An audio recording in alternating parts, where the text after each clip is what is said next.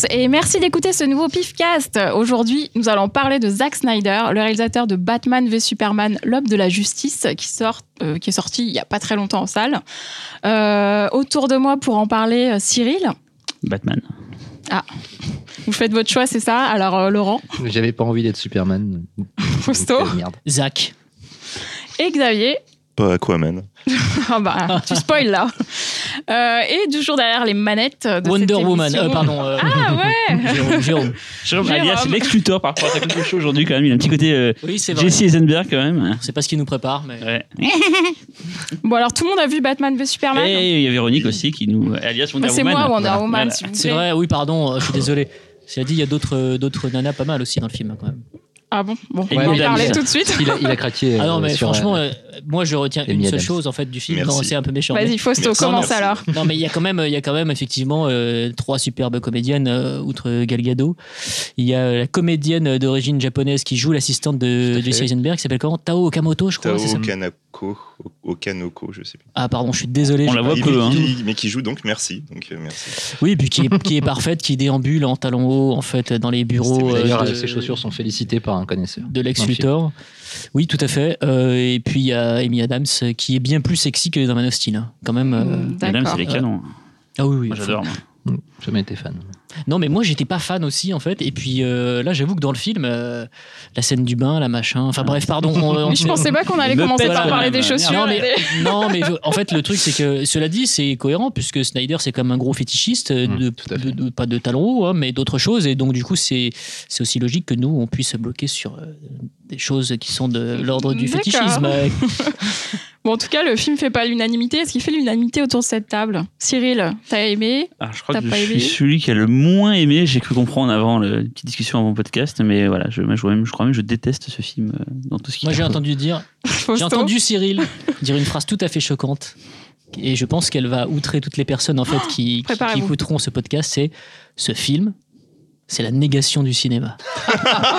tu as dit ça, Cyril J'ai dit ça quand? tu as dit ça. Tu as dit ça dans un excellent festival J'ai dit c'est une grosse que tu merde. organises, qui s'appelle Hallucination Collective. J'ai dit ça, moi Et tu as dit à table, ce film, c'est la négation du cinéma. Merde, euh, ça me ressemble pas d'avoir des mots longs. je, hein. je le jure sur la tête de ma mère, et tu sais à quel point elle est importante. et que Sur la tête de Michel, faut dire ici. C'est ça qui compte. Tête de Michel, ça c'est une autre personne qui jurerait sur euh, la tête de Michel, mais bref. Et euh, juste euh, avant de dire euh, ce que vous en pensez, est-ce que quelqu'un peut juste vite raconter euh, de quoi ça parle, même si le titre. Xavier euh, Euh, sembler, euh, euh, je ouais. crois que le titre parle de lui-même. Ce Euh, Batman, il veut taper Superman. Est-ce qu'il parle de lui-même ce titre? Non, en fait, non. Voilà. Dans, dans la réalité, non. Non, non, non. Bah, c'est une. euh, on va dire que c'est- c'est une pseudo-suite euh, à Man of Steel. Donc, en fait, on reprend euh, le combat final de Man of Steel et les conséquences qu'auront euh, sur la ville, sur les, les humains, euh, ce combat. Et en l'occurrence, euh, sur Batman. Voilà. D'accord. Donc, content. après. Donc, voilà. Man of Steel qui était réalisé euh, déjà par Zack Snyder à l'époque. Voilà. Donc du coup, euh, Superman qui arrive à une position de dieu, demi-dieu, euh, accepté euh, par une partie de, de la Terre, euh, rejeté par les autres, euh, un contre-coup un petit peu 11 septembre aussi. euh, Enfin voilà, et puis du coup, on suit... euh, Et le rôle de Batman Comment tout se euh, dans développe. tout ça? bah, Batman, c'est plus une histoire de vengeance, un peu tirée par les cheveux, mais euh, on va dire que c'est, ouais, c'est- au départ, c'est une vengeance. Oui, puis un côté Laurent? aussi où il a, euh, il a il- il- lui-même n'étant qu'un homme et étant conscient de, de ses limites pour euh, combattre euh, l'humanité, enfin le, le- le crime, pardon. Euh, je pense qu'il voit dans, dans Superman aussi euh, un trop plein de pouvoir dont il est à la fois jaloux quelque part aussi et qu'il craint aussi en même temps, euh, puisque selon lui les pouvoirs, les, les pleins pouvoirs sont, sont, sont dangereux et finissent toujours par corrompre un homme. et il- je pense que qu'en disant ça, il pense aussi un peu à lui-même. Donc il y a plein de questions super intéressantes qui sont soulevées dans le script, qui viennent en grande partie de, de Frank Miller, de son Dark Knight Returns, ça, si je ne m'abuse. C'est ça. Euh, mais euh, non, le film à ce niveau-là est, est passionnant et euh, je pense que la première heure de la première heure de Batman v Superman euh, éclate à peu près les 5-6 dernières productions Marvel en matière de réflexion sur euh, ce qui est un super-héros, ce que veut dire un super-héros dans le monde d'aujourd'hui. Mais bon, écoute, il y en a encore pour dire que Zack Snyder est un gros bourrin débile et qu'il faut le virer. Et pour célébrer à peu près tout ce que Marvel fait. Voilà, j'ai fini, j'ai plus rien à dire. Drop the mic Ouais. Cyril, le gros bourrin débile? Euh, gros bourrin, ça, euh, je pense que personne ne peut lui enlever. c'est pas le cas, quoi. Pas plus qu'à peu près euh, Oui. toutes les prods Marvel. Mais c'est le euh, débile. qu'on adore. Mais, Marvel, c'est pas le pop, même. acidulés, Mais oui, le Marvel, c'est euh, pas le même parti pris, justement. C'est un parti pris peut-être plus familial, peut-être plus grand public. qui me gêne pas du tout. Ce qui est pas, voilà, c'est pas, ils ont pas voulu faire des trucs dark et tout. Enfin, tu vois, c'est pas le but de Marvel. Hein. Je cherche pas à défendre Marvel. Je, leur film m'in- m'insupporte aussi. Mais juste, euh, là, le, Batman vs Superman, c'est juste, enfin, moi, en tout cas, j'ai pris aucun plaisir pendant les deux heures, euh, je sais pas combien, deux heures et demie que ça a duré. euh, J'ai souffert. Et pourtant, j'étais parti, parce que je suis pas du tout un, détracteur de Snyder, à vraiment aimé. Et surtout, tout le monde qui détestait le film, je me suis je suis sûr qu'ils ont rien compris, c'est mortel et tout. Et tout le début, j'y croyais, je me forçais à y croire, je me forçais à y croire. Et tout, tout le monde dit, tu verras, la première heure, elle est mortelle et tout. Et en fait, effectivement, elle a, elle a des antipodes de tout ce que tu vas voir après, mais elle est quand même pas terrible pour autant. Quoi. Moi, justement, ce qui m'a, ce qui m'a Ouais. étonné pendant tout le film, c'était de voir à quel point euh, c'est pas un film qui cherche à, pendant une grande partie de son temps, à flatter le public ou à lui donner euh, des, ce qu'il attend. D'ailleurs, il y a très peu d'action euh, jusqu'à, jusqu'à cette Il y a action pas finale. d'action tout court, en fait. Oui, mais il n'y a pas d'action, mais en revanche, il y a, euh, il y a une, une mise en place des thématiques et une montée de la, de, de la tension euh, qui culmine jusque dans l'opposition entre Batman et Superman, qui est, je trouve, euh, super euh, galvanisante, euh, à défaut de. Elle n'apporte pas un plaisir immédiat, ça c'est sûr. Ce qui m'a énormément gêné, et peut-être qu'une version director cut va peut-être corriger ça, c'est les ellipses de dingue qu'on a dans c'est tout clair. le film. On passe d'une scène à l'autre tout le temps, dans- on- sans aucune raison, constamment. Et, et je vois que Xavier a quelque chose à redire là-dessus. Et ouais, c'est ce qui m'a profondément emmerdé. Je me suis dit, mais en fait, c'est quoi? C'est un zapping? C'est voilà, bon, je- à toi Xavier. Xavier Dans l'absolu, le problème du film, c'est qu'en fait, c'est on va dire trois films dans un. C'est beaucoup trop court, il y a trop de choses. Batman. Superman et Versus. C'est une pseudo-suite de Superman, mais ça l'est pas vraiment. C'est un reboot de Batman, mais ça l'est pas vraiment. Et c'est c'est c'est c'est C'est un mélange des deux. c'est une présentation de, du futur euh, univers d'ici. Et pareil, ça l'est pas vraiment. Bah, comme Mais- socle pour présenter le futur univers, c'est foireux. Hein. Il y a, il y a vraiment beaucoup de choses. Après, quand t'as lu les comics, euh, je suis désolé, t'es pas perdu. Enfin, c'est ça mon mais problème. là-dessus, je Tout le long suis du film, d'accord. j'étais toi, perdu. tu les as eu les comics Moi, je les ai lus. Moi, je suis un Et- adulte, j'ai pas pu les voir en fait, donc euh, Bam Tiens, le geek, comment ça dans ta gueule Mais non, mais dans l'absolu, c'est vrai que moi, je me suis sorti de la salle en me posant la- juste cette question comment quelqu'un qui ne connaît pas les comics peut apprécier ce film Et surtout après, pour comment Warner a pu mettre autant d'argent dans un tel film et en attendre autant, alors que c'est réservé à, à des, à, des, à des tarés qui lisent que des comics. À ce propos, je précise, hein, mais ça, je pense que tout le monde l'a compris. On va, on va spoiler grave hein, pendant ce podcast parce qu'on va parler du film. hein. Et à ce propos, les- la présentation des différents personnages euh, de Justice League, où je pense, hein, moi j'ai compris qu'il y en a un, c'était Aquaman parce que je vais compris que ce Mhm. mec existait. Le mec qui va très vite dans la boutique, je savais pas compris que c'était Flash, on l'a me l'a dit après. Et le troisième, les Il y a un logos éclaire, à quand même. Les ah ouais, voilà, logos de- Quand Batman découvre les fichiers, euh, Ah ouais. et les logos. Ah oui, le chaque logo, c'est vrai que t'as pas tort, oui. Effectivement, ça m'a pas mis la puce à Le l'oreille. troisième, c'est Cyborg. Voilà, qui est peut-être le moins connu c'est et quoi, ça qui laisse peut-être les Ah, moi, ça, C'est. Iron Man chez DC, c'est ça? Non, du tout. Non. D'accord. Si vous avez pu voir le regard de Xavier au moment où il a dit non du tout. Le mépris. non, par contre, dans le film, ils annoncent euh, l'arrivée d'un futur personnage qui est l'équivalent de Thanos euh, chez Marvel. C'est le mec qui passe dans qui le Darkseid. Non, spatial non, on le voit pas. En fait, il y a juste un sigle euh, que tu vois apparaître dans le rêve de Batman et qui annonce très clairement le- la future arrivée de Darkseid. Et c'est qui le Gus alors qui est qui, dans qui est la dans- scène coupée. Oui, il y a une scène euh, coupée que j'ai vue sur internet, voilà, moi. D'accord, il y a ok. une Ça, je scène l'ai pas vu, pardon. Je Et- pas encore vu. Et le Gus qui passe dans le portail temporel et qui lui dit euh, machin. Ça, c'est. Flash. C'est Flash. C'est Flash ça Ouais. Tu vois son casque à un moment. Putain, alors je, je devais Non, dans non, Ça, mais. Et ça, c'est totalement cheapos. fait. Ah, Ça, franchement. Alors oui et non, mais dans les comics, à un moment, il porte une armure aussi, euh, comme ça. Enfin, bref. Non, mais c'est Fauston, clair- clairement, ça fait partie des éléments, excuse-moi Véronique, dont tu parlais, qui sont euh, tellement, euh, tellement des, des- pas des détails, mais en tout cas qui sont tellement liés aux comics et Mm. qu'on ne se donne pas la peine de sortir du contexte pour généraliser et, et les introduire auprès, et pas ça. dans, auprès d'une audience, d'un public qui ne connaît pas, que du coup, on peut se dire en sortant tout à fait, mais euh, les gars, vous avez pas un peu peur de larguer tout le monde Mais voilà, par exemple, pour le rêve de Batman, euh, moi j'étais on fire, quoi, parce que Mm. les mecs sont en train de m'annoncer une justice. euh, moi je suis fou, quoi. C'est C'est clair. si vraiment vous osez faire ça. On dit mais, une euh, justice, pas une justice. Et euh, laisse-moi parler. laisse, les, laisse les grands. hein. Et, Les euh, par comics. contre, la majorité des gens euh, qui, qui ont vu le film et qui ne lisent pas de comics n'ont rien bité à ce. En fait, non, mais je pense que c'est pas, pas qu'on comprend pas. Enfin, bon, je connaissais pas les comics, c'est pas qu'on comprend pas, c'est que ça nous glisse dessus. C'est-à-dire qu'on Ah ne oui. fait pas gaffe, c'est tout. Mmh. Enfin, je sais pas. Fausto, s'en toi, non bat plus, les t'es pas forcément euh, lecteur de comics. Non, j'ai dû en lire une vingtaine dans ma vie, donc j'ai des bases très, très peu sûres, quoi. Mais euh, Ça m'a pas dérangé outre mesure en fait. Je pense avoir à peu près tout pigé en termes d'enjeux dramatiques. Euh, non, moi sur le film dans sa globalité, effectivement, j'ai beaucoup aimé la première heure hein, que je trouve vraiment super bien tenue. Euh, euh, bah, d'un strict point de vue narratif, je trouve que tout s'emboîte parfaitement et que, que c'est il y a vraiment une belle fluidité, c'est agréable à suivre. Comme d'habitude aussi euh, dans les films de Zack Snyder, il y a un effort qui est colossal sur la direction artistique. Il y a des choix qui sont vraiment remarquables.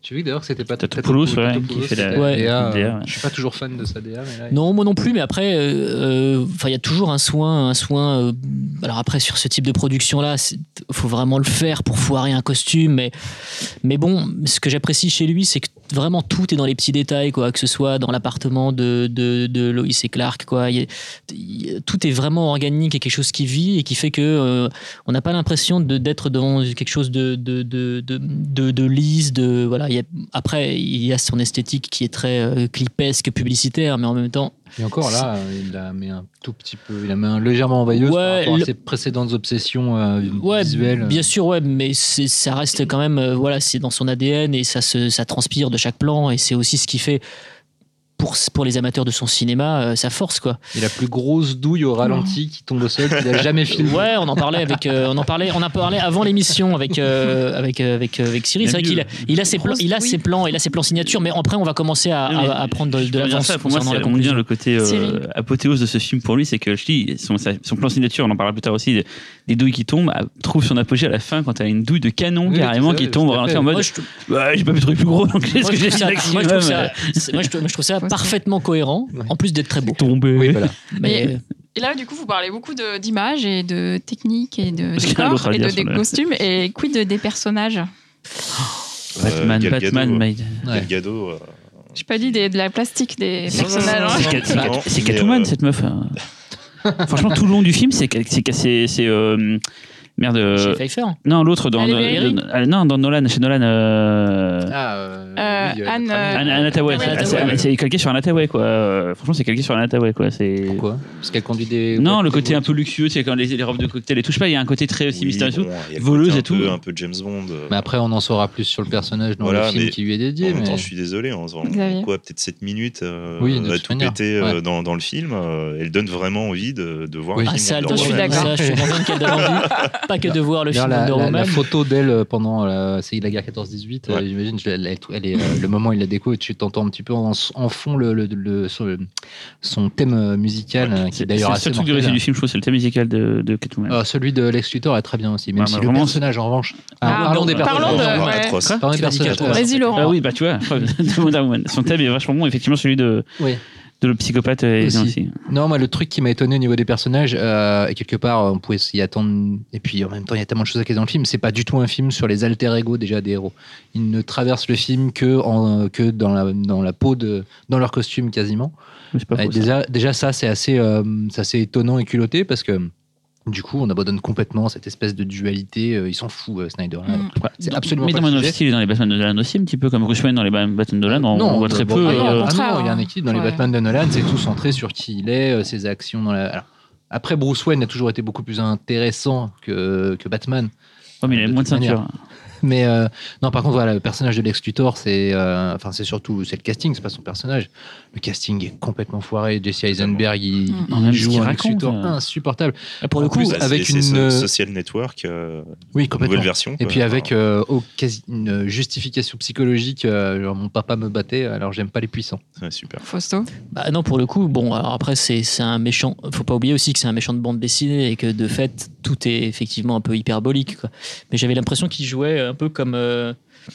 Comme, euh, comme Nicholson jouait le Joker en fait, c'est-à-dire cette espèce de de de- Oui. de- d'exubérance affichée. Oui, mais euh, là justement, le Joker, il a le, le déguisement, le costume, oui, le masque. Mais oui. bon, qui, euh, c'est- c'est- oui, non, mais alors, pour le coup, j'aime pas du tout Nicholson en Joker. Je, je trouve totalement supportable. En fait, euh, non, mais euh, voilà, c'est- franchement, c'est un, c'est un des pires méchants que.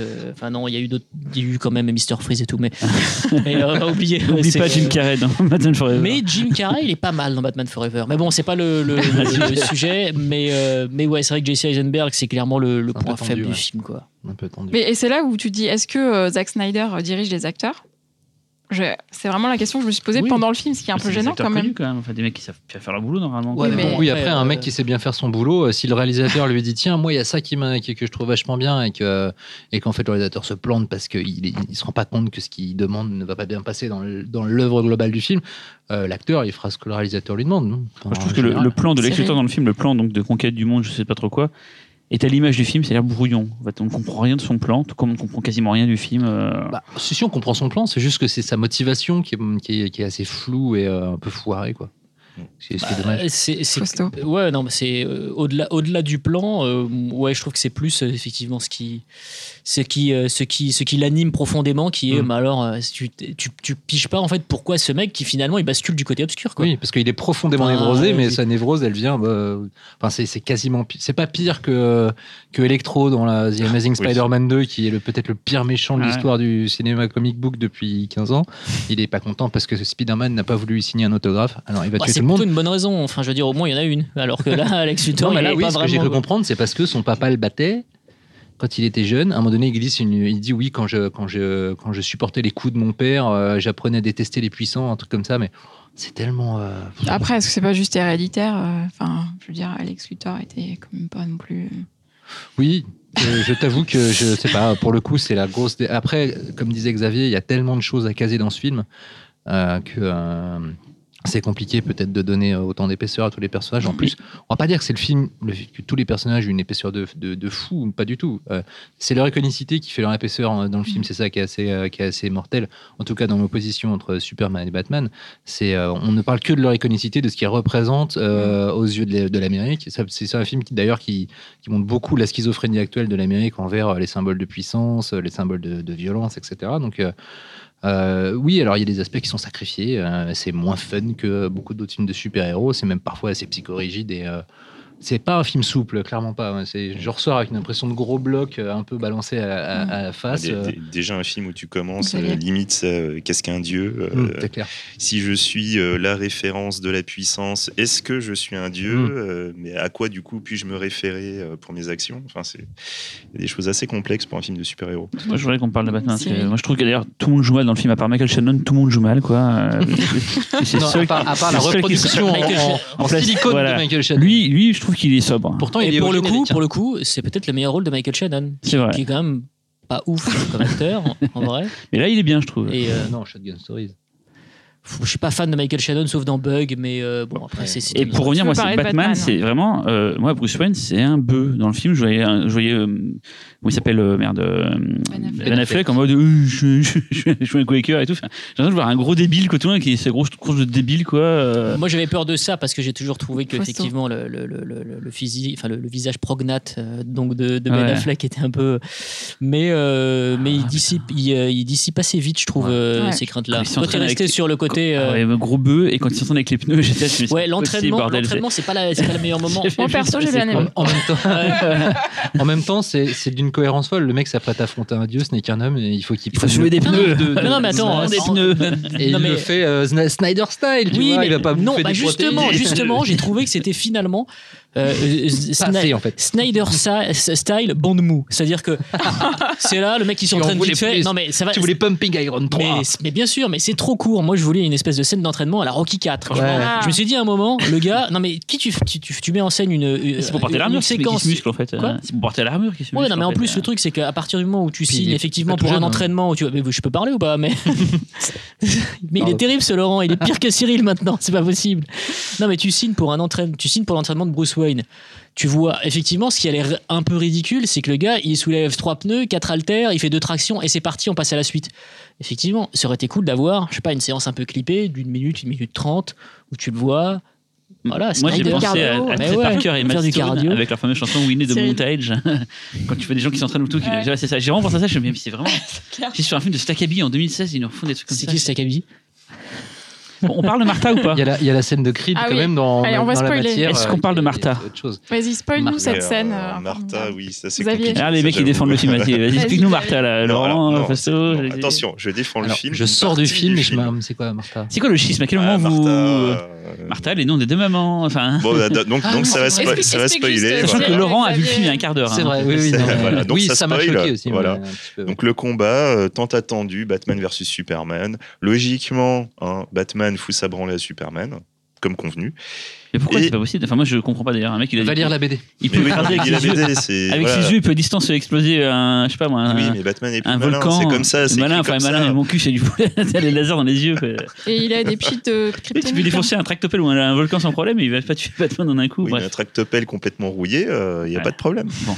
Voilà. Bon, donc, c'est bon, je pas- donc, au moment euh, critique où Batman euh, va pouvoir achever Superman, Superman parle de sa mère. Donne, Son et donne le prénom de sa mère, Martha.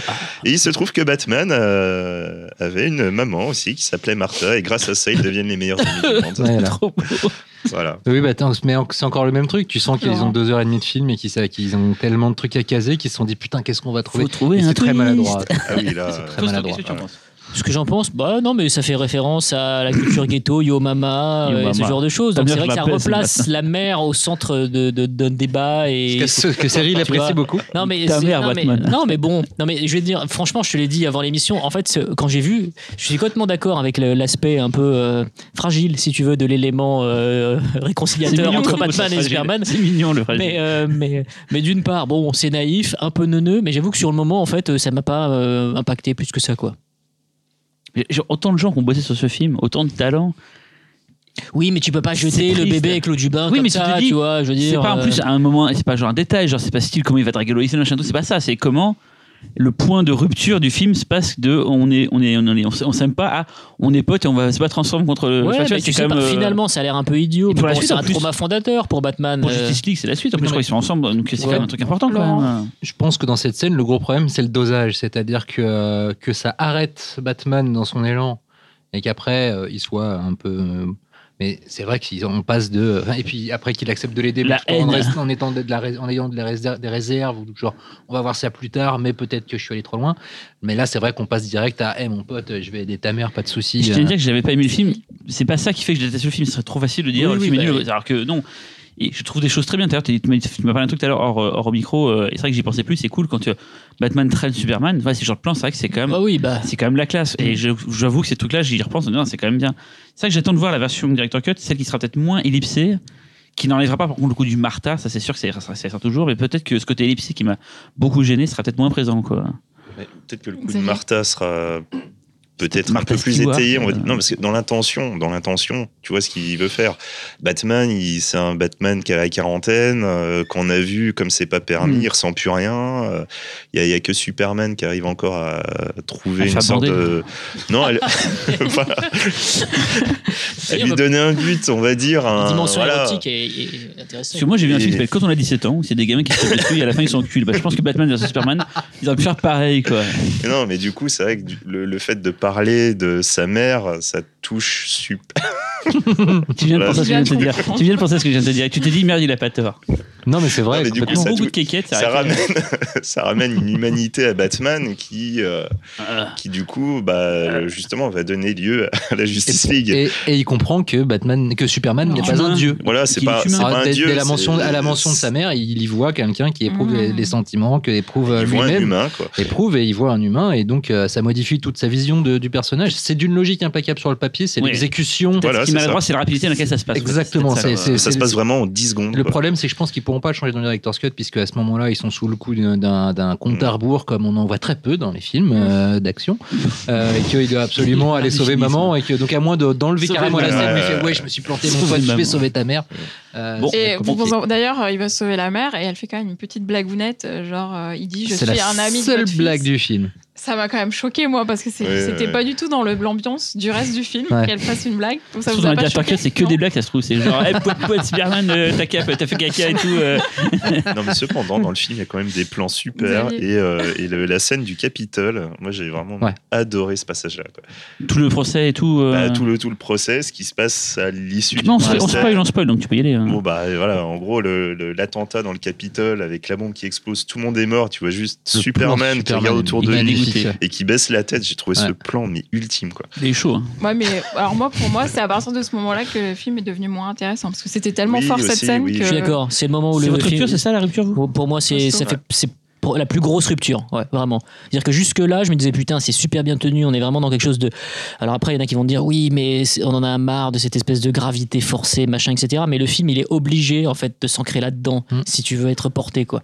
Et à partir de c'est vrai que cette, cette scène qui est euh, effectivement euh, peut-être l'une des meilleures scènes du film, avec la fameuse scène de cauchemar qu'on a brièvement évoquée euh, tout à l'heure. Euh, après, déjà, tu as un peu l'impression que le récit il est en avance rapide. Littéralement, C'est comme si en fait ils ont pris leur temps en fait, et puis après t'as l'impression qu'il y a un gars qui a pris une télécommande, tu vois, et bon bah il va falloir aller un peu plus vite. Quoi. Ouais. Et sauf que ça s'accélère tellement qu'au bout d'un moment, bon bah, tu deviens déjà totalement passif. C'est-à-dire que moi, j'ai, j'ai- la suite, je l'ai regardé vraiment avec passivité, mais pas une passivité désagréable. hein. Voilà, je regardais ça, je trouvais ça pas mal, et puis vers la fin, je trouvais ça parfois un peu consternant, euh, tout le déluge euh, pyrotechnique avec, les, les- les- avec le groupe. C'est bon, c'est pas. Puis il est assez moche en plus, euh, Doomsday là. Oui, ils en ont fait un peu trop avec Doomsday euh, en matière de pyrotechnie. Ouais. et puis le, puis le design, euh, le, le dis- c'est le design de ces monstres est euh, complètement humanoïde. On a complètement perdu, euh, je trouve, depuis quelques années, euh, dès qu'on crée un monstre, le côté euh, imaginaire euh, Mm. des créatures, c'est euh, Ouais. c'est assez fatigant. Après, Doomsday pas, Ils sont toujours les mêmes, hein, c'est clair. Après, oui, après, Doomsday est pas censé être une espèce de, de, de, de truc qui ressemble à rien, fait avec 12 bras, etc. Et il ressemble à ça dans le comics? Euh, pas vraiment, mais bon, ça reste un grand mec gris, euh, ultra Mais costaud, voilà, avec une sale enfin, c'est gueule. un bourrin, quoi. C'est voilà. un bourrin, Doomsday. Ça- en fait, c'est uniquement l'histoire, euh, la mort de Superman qui fait que Doomsday est vachement connu et vachement apprécié. En dehors de ça, c'est, il est nul comme méchant. Mhm. quoi. Enfin, il a aucun intérêt. Non, mais vraiment, quoi. Mhm. C'est, c'est de la brutalité pure. Je serais limite tenté de le rapprocher un peu d'une certaine manière de Venom, qui est pareil, qui est un petit peu charismatique, mais il, il en Mais- voit rien. Mais du coup, ils auraient mis. Plus beau. Oui, ça, Ils auraient, mis, ils auraient mis, par exemple, comme méchant, ils auraient mis le Oui. pingouin, parce que ça aurait été aussi fort, en fait, euh, par exemple. Ça aurait été plus drôle. Bah, L'homme mystère, genre, ah, Superman, je suis caché dans ton cul. tu et. Euh, Véro, toi, qu'en as-tu pensé? Oh bah moi je suis un petit peu partagée, c'est-à-dire que voilà, il y a des choses que j'ai bien. Alors déjà, j'ai détesté le début parce que commencer sur la mort des parents de Bruce Wayne, euh, j'avais l'impression d'avoir vu mille Mhm. fois en fait et je me suis dit pourquoi le faire aussi littéralement, euh, il y a peut-être pas une autre manière de le faire, etc. Après voilà, j'ai quand même bien aimé jusqu'au Capitole. Et après, euh, non, j'ai quand même un peu euh, décroché euh, sur toute la fin. Et j'étais par contre assez fascinée par le personnage de Wonder Woman. Parce qu'on découvre en gros qu'elle est aussi puissante que Superman, sauf qu'elle a choisi de rester cachée des humains pendant plein d'années, et notamment pendant des années difficiles de guerre. Et euh, j'aurais aimé que ce soit un peu approfondi, qu'on sache pourquoi elle a fait ce choix versus Superman qui arrivait en demi-dieu euh, sur Terre, en fait. Ça, tu le sauras dans le film Wonder Woman. Mais voilà, et ça m'énerve d'attendre, en fait. Mm. Bah, c'est la classe et c'est l'élégance Wonder Woman. Quoi. Ouais, non, pas Superman qui est un mec qui se balade en slip devant tout le monde. J'étais d'ailleurs très réservé euh, par le choix de Gal Gadot. On en avait discuté d'ailleurs euh, au moment où ça avait été annoncé. J'étais pas très fan, mais c'est parce que j'avais en, en tête un certain body type euh, de Linda Carter euh, que je pensais pas respecter.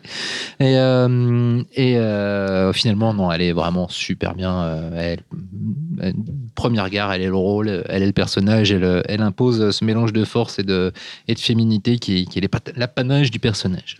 Cyril on, on parle de ce personnage random là qui se fait écraser les, les jambes et qui sert de motif pour faire péter une bombe. euh, Excellent acteur, le héros du monde de Monsters de, de, de Garrett. Merci. De la série Alton Catchfire aussi. Aussi, Ouais. euh, excellent Non, mais on en acteur. parle de ce mec là qui sert à rien, qui sert juste à faire péter une bombe. euh, Bah non, genre, justement, il, sort de sert pas à rien. Il symbolise, bah non, il il- symbolise la culpabilité de Superman. Il est manipulé par Lex Luthor qui veut justement utiliser la, la- la culpabilité de Superman pour euh, faire un attentat. Non, non, même si tu réfléchis, le personnage est assez crucial dans, le, dans tout le symbolisme du film euh, par rapport à l'Amérique d'aujourd'hui. Mais...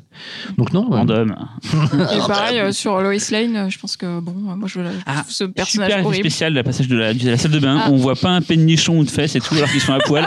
Enfin, genre, je, moi, je dis bravo, c'est Non, mais attends. il est dingue le mec. Non mais attends, mais arrête. Moi, je vais tu voir peux les pas. matchs de- tu- de- Non, mais moi aussi, j'avais envie de les voir, tu vois. Mais bon. euh, Oui, là, c'est dans la baignoire, c'est Oui, ça mais Putain, les voilà. mecs, ils détruisent des villes entières et ils montent pas un bout de téton, quoi. Mais ça, mais alors Des ça, bandes oui, de mais bon, connards. mais bon, dans les comics, c'est pareil. Hein, c'est pas super chaud hein, dans les comics. Si tu dis Superman, euh, bon, voilà. hein. C'est pas les Superman, mangas, c'est pas, quoi. c'est pas les comics. c'est Ah, pas- Il y a quelques comics qui sont bien chaudard du cul, mais, mais pas celui-là. Mais, euh, Balance. Je voulais juste terminer juste euh, peut-être Ouais, en disant comme Laurent. ce que je trouve Pour parce que terminer sur chaudard du cul, c'est Ouais. tu, tu peux faire mieux. Voilà. Il faut au moins terminer sur la séquence du rêve, on en parlera après. Mais... Non, non, je voulais terminer juste sur le fait que ce que je trouve primordialement intéressant dans Batman vs Superman, c'est qu'on a beaucoup euh, refu- euh, refusé, euh, pardon, j'ai du mal à trouver mes mots ce soir, on a beaucoup reproché à Snyder euh, la fin de Man of Steel, le côté complètement euh, irresponsable de, de Superman.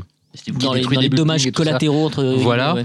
Bon, certains attendaient peut-être que ça fasse comme dans Dragon Ball où ils aillent dans des, dans des, dans des prairies random pour casser des, Ouais, des montagnes. Mais bon, bref, en tout cas, c'est vrai que c'était un- une dimension de, de Man of Steel qui était assez intéressante et assez paradoxale. Et du coup, c'est le début, euh, c'est le, le- le principe fondateur de Batman v Superman, c'est ça. Et du coup, je trouve ça super intéressant d'avoir retourné cette question polémique et d'en avoir fait un, un argument narratif qui, euh, qui, qui épouse tout le, tout le propos du film. Donc, euh, non, moi, je trouve, plus j'y pense et plus j'aime bien. Plus j'oublie. Bon. C'est une belle scène en plus. Hein. Et non, alors la séquence du Ouais. rêve, parce qu'on va pas finir. Enfin, quand même, Alors, on le finit rêve. sur la euh, séquence du rêve. Après, Fausto, on je-. Euh, oui, bon, la séquence du rêve. euh, bah alors moi, je connais absolument pas le le le. le- Injustice. Non, une, une justice. Injustice. c'est Ouais. Donc. euh, Une justice, en fait, c'est un jeu vidéo. Ah, c'est- euh, Ah, c'est le jeu C'est un jeu. Oui, c'est le jeu vidéo. Très en bon fait, euh, pour euh, juste dans une optique commerciale et publicitaire, ils ont décidé de créer un comics. D'accord. Sauf que le comics est vraiment excellent et qu'il a duré. Enfin, il dure toujours. Mais c'est le jeu à la- Mortal Kombat qui est sorti il y a pas si longtemps que ça. Ouais, ça, ouais, mais j'ai déjà joué au jeu, mais en revanche, je ne savais pas qu'il y avait un comics Si, il y dérivé. Il y a un comics. D'accord. Superman est devenu une sorte de nazi et, C'est ça. Voilà. Et il a une milice et tout. Et, euh, Ah, Là, c'est génial parce qu'en plus, il y a- alors là, il y a tous les éléments euh, fantasmatiques du cinéma de Zack Snyder, c'est-à-dire Voilà. euh, une imagerie euh, Seconde Guerre mondiale avec des, des, des mecs qui sont en costume euh, frappés du, du, du sceau de Superman, euh, comme si c'était un brassard nazi, euh, avec des casques, euh, des casques ad hoc. Donc, on a un clair. Batman qui sort tout droit de Mad Max, euh, façon euh, post-apo, et puis on a des espèces de créatures qui semblent sortir de Terraform Mars. Enfin bref, c'est une espèce de mix euh, assez fou. euh, qui fonctionne du tonnerre à l'écran. On a envie de que ça dure encore plus, quoi. Mais, euh, mais je ne savais pas du tout que c'était adapté. Enfin, mais, mais, D'accord. mais- mais du coup, Batman, il rêve de ça, donc c'est c'est qu'il voit le futur. Mais de toute façon, euh, étant donné qu'après, tu un as peu le- faible tu au as niveau scénario. Après, tu as le passage avec euh, Flash, euh, qui en plus, dans, par exemple, les comics genre Flashpoint, il peut même revenir dans le passé et tout. À mon avis, euh, je pense que c'est pas juste un rêve. Quoi. Je, pense que c'est un truc qui a été envoyé. euh, Je pense que c'est un peu Non. le Death of Future Past euh, en Ouais. termes de logique de, de, de Ah, DC. quoi. Et puis le gars dit ça, en fait. est-ce que je viens trop tôt Voilà, c'est ça. fait. ouais. Donc euh, c'est lui qui vient du passé, c'est pas vrai. Il vient Batman du futur pour après essayer de futur, prévenir, de pardon. prévenir Bruce Wayne. Je viens trop tôt, bah, je reviens dans 2-3 dans, Voilà. deux, trois ans. hein, je t'inquiète pas. je Bouge pas, bouge pas. prêt là Ok, je reviens. Après, c'est c'est quand même un peu. Et puis, on va, peut-être passer à la filmo, mais, mais c'est c'est un peu la chose qui me fatigue dans ces films de super-héros d'aujourd'hui, c'est toutes ces putains de ramifications qui n'en finissent pas, Les qui, univers. euh, Enfin, pff, au bout d'un moment, euh, ouais, c'est. c'est euh, alors, je, je comprends que ça fasse bander, en fait, les lecteurs de comics, tout ça, etc. Mais, bon, déjà, ça laisse aussi des personnes sur le carreau. Euh, voilà, on en parlait, enfin, tu en parlais. Ah, Steve, moi, j'ai vois, moi, sur- j'ai voilà. l'impression que je comprends pas. Quoi. Et puis surtout, je sais pas, mais, mais j'ai pas envie que ça impacte, en fait, le cinéma d'enter- d'entertainment, pardon. À une échelle telle que euh, ben, même un film qui n'est pas un film de super-héros euh, se sente obligé en fait de je sais pas s'amuser avec comme ça des ramifications cross-média avec des jeux vidéo, les machines séries télé. Ouais, euh, après, je préfère. Enfin, après, on va. Du coup, je. Fury Road, euh, c'est l'avant. Enfin, le- le- la force du film, c'est que c'est un. tout dedans. Ouais, c'est un concentré, c'est un précipité de pop culture, mais qui en même temps, euh, c'est lui-même un, euh, un- une- un élargissement d'univers, quoi. Mais le film arrive aussi à un carrefour d'influences plurielles qui ne sont pas que des euh, données euh, scénaristiques qui viennent de tel euh, comics, de tel jeu vidéo, de. Enfin, je sais pas si je suis clair dans ce que je Si, dis, si. quoi, mais. Mais euh, moi, je sais que j'étais un fervent lecteur de comics dans ma jeunesse et j'ai abandonné à peu près au moment où même dans les comics, ils ont, ils ont commencé à faire exactement la même chose, c'est-à-dire à multiplier les crossovers, c'est-à-dire que tu pouvais pas ouvrir un comics sans, sans qu'on fasse référence à un événement que tu ne connaissais pas et tu avais une petite astérisque en bas qui disait CF, euh, autre comics, numéro tant et ça, tout. Et, ah oui, et au bout d'un moment donné, tu étais complètement perdu parce que tu avais l'impression de rater la moitié des histoires. Et. Moi, je sais que c'est ce qui m'a saoulé finalement dans les, dans les comics, c'est pour ça que j'ai abandonné. Et euh, en même temps, je comprends parce qu'en matière de, de, euh, en revanche, de, de stratégie commerciale pour un studio, c'est le rêve. Ah oui, bah complètement. C'est le Bah, rêve, c'est-à-dire Mm. que tu sais que t'en fais un, s'il marche, tu sais que les gens viendront voir les autres Bien parce qu'ils ont envie justement de, de profiter de tout l'univers et de mieux le comprendre. Mais c'est clair qu'au bout d'un moment donné, ça dilue euh, l'univers, ça dilue, euh, ça dilue l'intérêt du film en tant qu'objet. Ça en fait juste des séries, euh, des Mais- mais séries voilà. Oui, mais télé voilà. avec des épisodes à 200 millions de dollars. Exactement. Et c'est, c'est-à-dire que euh, je- je- enfin, personne ne parle de, de la très mauvaise influence de la narration des séries télé en fait sur le cinéma aujourd'hui. Alors, c'est-à-dire Je, que je- je suis pas sûr que euh, je pense que c'est plutôt le, le- comment appliquer le modèle comique le modèle économique comic books à l'univers du cinéma Euh, mais l'effet pervers c'est ça c'est qu'on se retrouve avec des films uniformisés dans leur univers Oui, dans leur regarde- représentation Regarde visuelle même le Hobbit, je veux dire, c'est pareil. C'était, je, pense le, le Hobbit a cette espèce de logique de narration euh, très série, série Oui, qui, en téléesque. plus est tiré alors que Euh, oui, l'œuvre voilà. à la base n'en a pas, be- et euh, n'en a et pas j'ai, besoin j'ai pas envie, si tu veux, de retrouver cette espèce de modèle où, euh, ouais, on se je crois qu'Alexandre va venir nous Mais tu vois, taper les James Bond, c'était des films qui se C'est vrai. suivaient pas, et pourtant qui étaient dans le même univers, quoi. Et ça, tu peux en avoir un sans avoir vu les autres. C'est ça qui est intéressant. Il y avait une sorte Oui, de- d'ailleurs ce qu'ils ont arrêté de faire dans les hein. derniers James Bond où euh, ça si ouais. bah, c'est clair que si t'as pas vu euh, si t'as pas vu Casino Royale Quantum, euh, Quantum of Solace euh, a beaucoup moins d'intérêt On s'égare un petit peu là. oui oui tout à fait C'est Gare Montparnasse. hein. Bon, on va peut-être revenir un peu sur euh, les autres films euh, de Zack Snyder. Euh, il en a fait que six autres. fait. Zaki. Euh, On a- commence par Gaoul? Euh, non, c'est Donc je mortel vais juste les citer vite fait. L'armée des morts en 2004, c'était son premier film, un remake de Dawn of the Dead de, Romero. Je propose qu'on fasse à chaque. euh, on va faire comme dans un comics, mais sauf qu'on va faire le son. À chaque fois que tu dis le titre d'un film, on va faire un bruit qui est, selon nous, représentatif du film. Voilà, alors je dis l'armée des morts. Euh. 300. Sparta Watchmen. C'est une affaire, là. c'est Ah non, je passe. Le royaume de Gaoul. Sucker Punch. Mm. J'ai mal, Et Man of Steel. Euh, Euh, donc là, sur ces six films, euh, il y en a qu'un Oh, euh, qui est, podcast. qui est un film. les films résumés en un son, quoi. Voilà. Les débiles font un podcast. Euh. Sur ces six films, il y en a qu'un qui est un film original euh, que, que Zack Snyder a, a écrit euh, lui-même. Euh, les autres sont soit des adaptations, soit un remake, euh, donc pour l'armée des morts. Est-ce que du coup, ça pose la question, euh, Zack Snyder est un auteur ou pas? Vous avez trois heures, merci. C'est pas un auteur, en tout cas, dans l'écriture, mais euh, lance, dans, les- euh, dans le, dans le visuel, oui, peut-être. Dans, le, dans, dans, ce qu'il imprime dans, dans les films, oui, il a, il a une patte euh, reconnaissable. Tu sais reconnaître un film de Snyder. Après, dans l'écriture, oui, forcément, comme tu dis, c'est que des. euh, que des remakes et ou adaptations donc euh, il invente rien d'un point de vue histoire un peu comme en France on a Alexandre Aja aussi qui invente pas grand chose Alors, les histoires quoi euh, Après, je me rappelle qu'à l'époque de 300, euh, tout le monde a dit oulala, Zack Snyder est un gros faf, euh, attention, C'est euh, quoi un faf? un, un, un facho, euh, Ah. parce que euh, il, il sublime le mode de vie et la représentation visuelle de, de mecs qui faisaient de l'eugénisme et, euh, Je vois où est le problème. et voilà déjà. Euh, deuxièmement, il avait déclaré à ce sujet-là, moi j'ai adapté une œuvre qui racontait ça. Euh, j'ai voulu rester à l'œuvre, euh, fidèle à l'œuvre. Elle raconte ça, voilà, c'est tout. Euh, après, euh, on en tire les, les conclusions qui, qui s'imposent quant à ce que l'histoire a retenu des Spartes aussi, hein, parce que l'histoire a retenu des Spartes, c'était des grands héros de guerre qui ont accompli des hauts faits. Et lui montre aussi, a choisi de ne pas cacher le fait qu'il pratiquait l'eugénisme. Donc, je pense que chez Zack Snyder, un auteur, oui et non, parce que il adopte, il garde le point de vue des histoires qu'il raconte quand c'est pas lui qui les a écrites, il est, il y est fidèle. Pareil pour Watchmen d'ailleurs. Euh, en revanche, euh, du coup, euh, on peut même se dire qu'il change d'avis entre certains films, parce que si, si ça peut être considéré comme un film de, très à droite, euh, 300, euh, euh, L'Armée des Morts euh, est plutôt euh, droite. considéré euh, pour être un film euh, centre, euh, centre un peu gauche. Ah d'accord. Nous il y a a des- par il y a des l'introduction couleurs avec politiques. génial. J'ai- Mis à part l'introduction avec C'est génial cette grille de Le lecture. film, le film pris, modem, euh, c'est lequel? Non, ce que je veux dire, c'est qu'on peut avoir l'impression que Snyder a une espèce de, de, de, de, de, de giro- est une espèce de girouette, euh, alors qu'au final, euh, il veut d'abord euh, rester fidèle au, au, su- au sujet qu'il aborde, et puis il y a la, la grille de lecture euh, des spectateurs et des critiques telle qu'elle est appliquée sur ces films, qui est, je pense, vachement faussée par l'esthétique. C'est-à-dire que, euh, que euh, je pense que l'esthétique de Snyder, elle véhicule cette espèce d'amour de, de, de, la puissance, de la, de la, de l'i- l'iconicité qui fait qu'il il y en a qui l'ont quand même comparé à Riefenstahl. Donc, euh, bon, c'est pas le genre de raccourci. Euh, Très bonne cinéaste. hein. voilà, Non, mais après, demeurant, euh, mais euh, avec, toute- avec avec la charge, euh, avec toute la charge, euh, on va dire idéologique qu'il y a derrière, mais euh, c'est pas étonnant, mais en même temps, je pense que c'est euh, c'est aller assez vite en besogne pour parler du cinéma de Zack Snyder.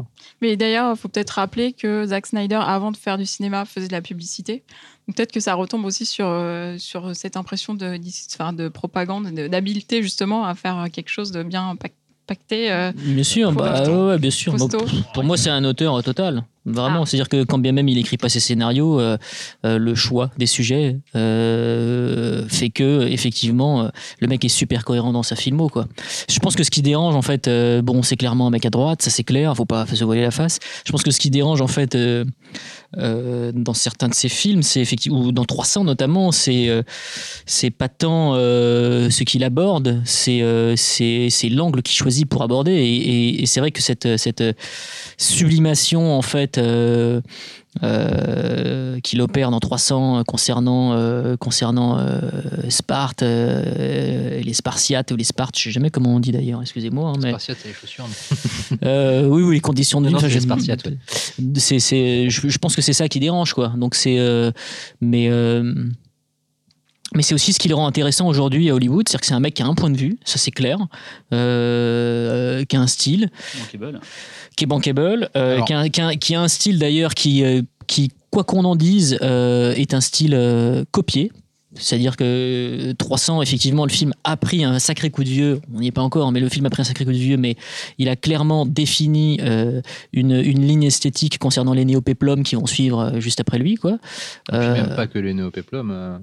Euh, oui, tous les films en costume. euh, ou même la- dans la représentation euh, de l'action. euh, Bien sûr, ouais, effectivement, avec a cette- démocratisé cette- le ralenti. cette- voilà, utilisation. les, changements de, de, de, Dax dans de- le. d'axe et surtout de, de, de cadre euh, qu'on se rapprochait euh, de, au sein de l'action, au sein Comme, du même comme plan. sur Neo Geo, hein, il a rien inventé le mec. Et puis, euh, moi, je, si, je, si je devais faire un néologisme pour, euh, pour, euh, pour qualifier son style, je dirais que c'est un style propagandiste.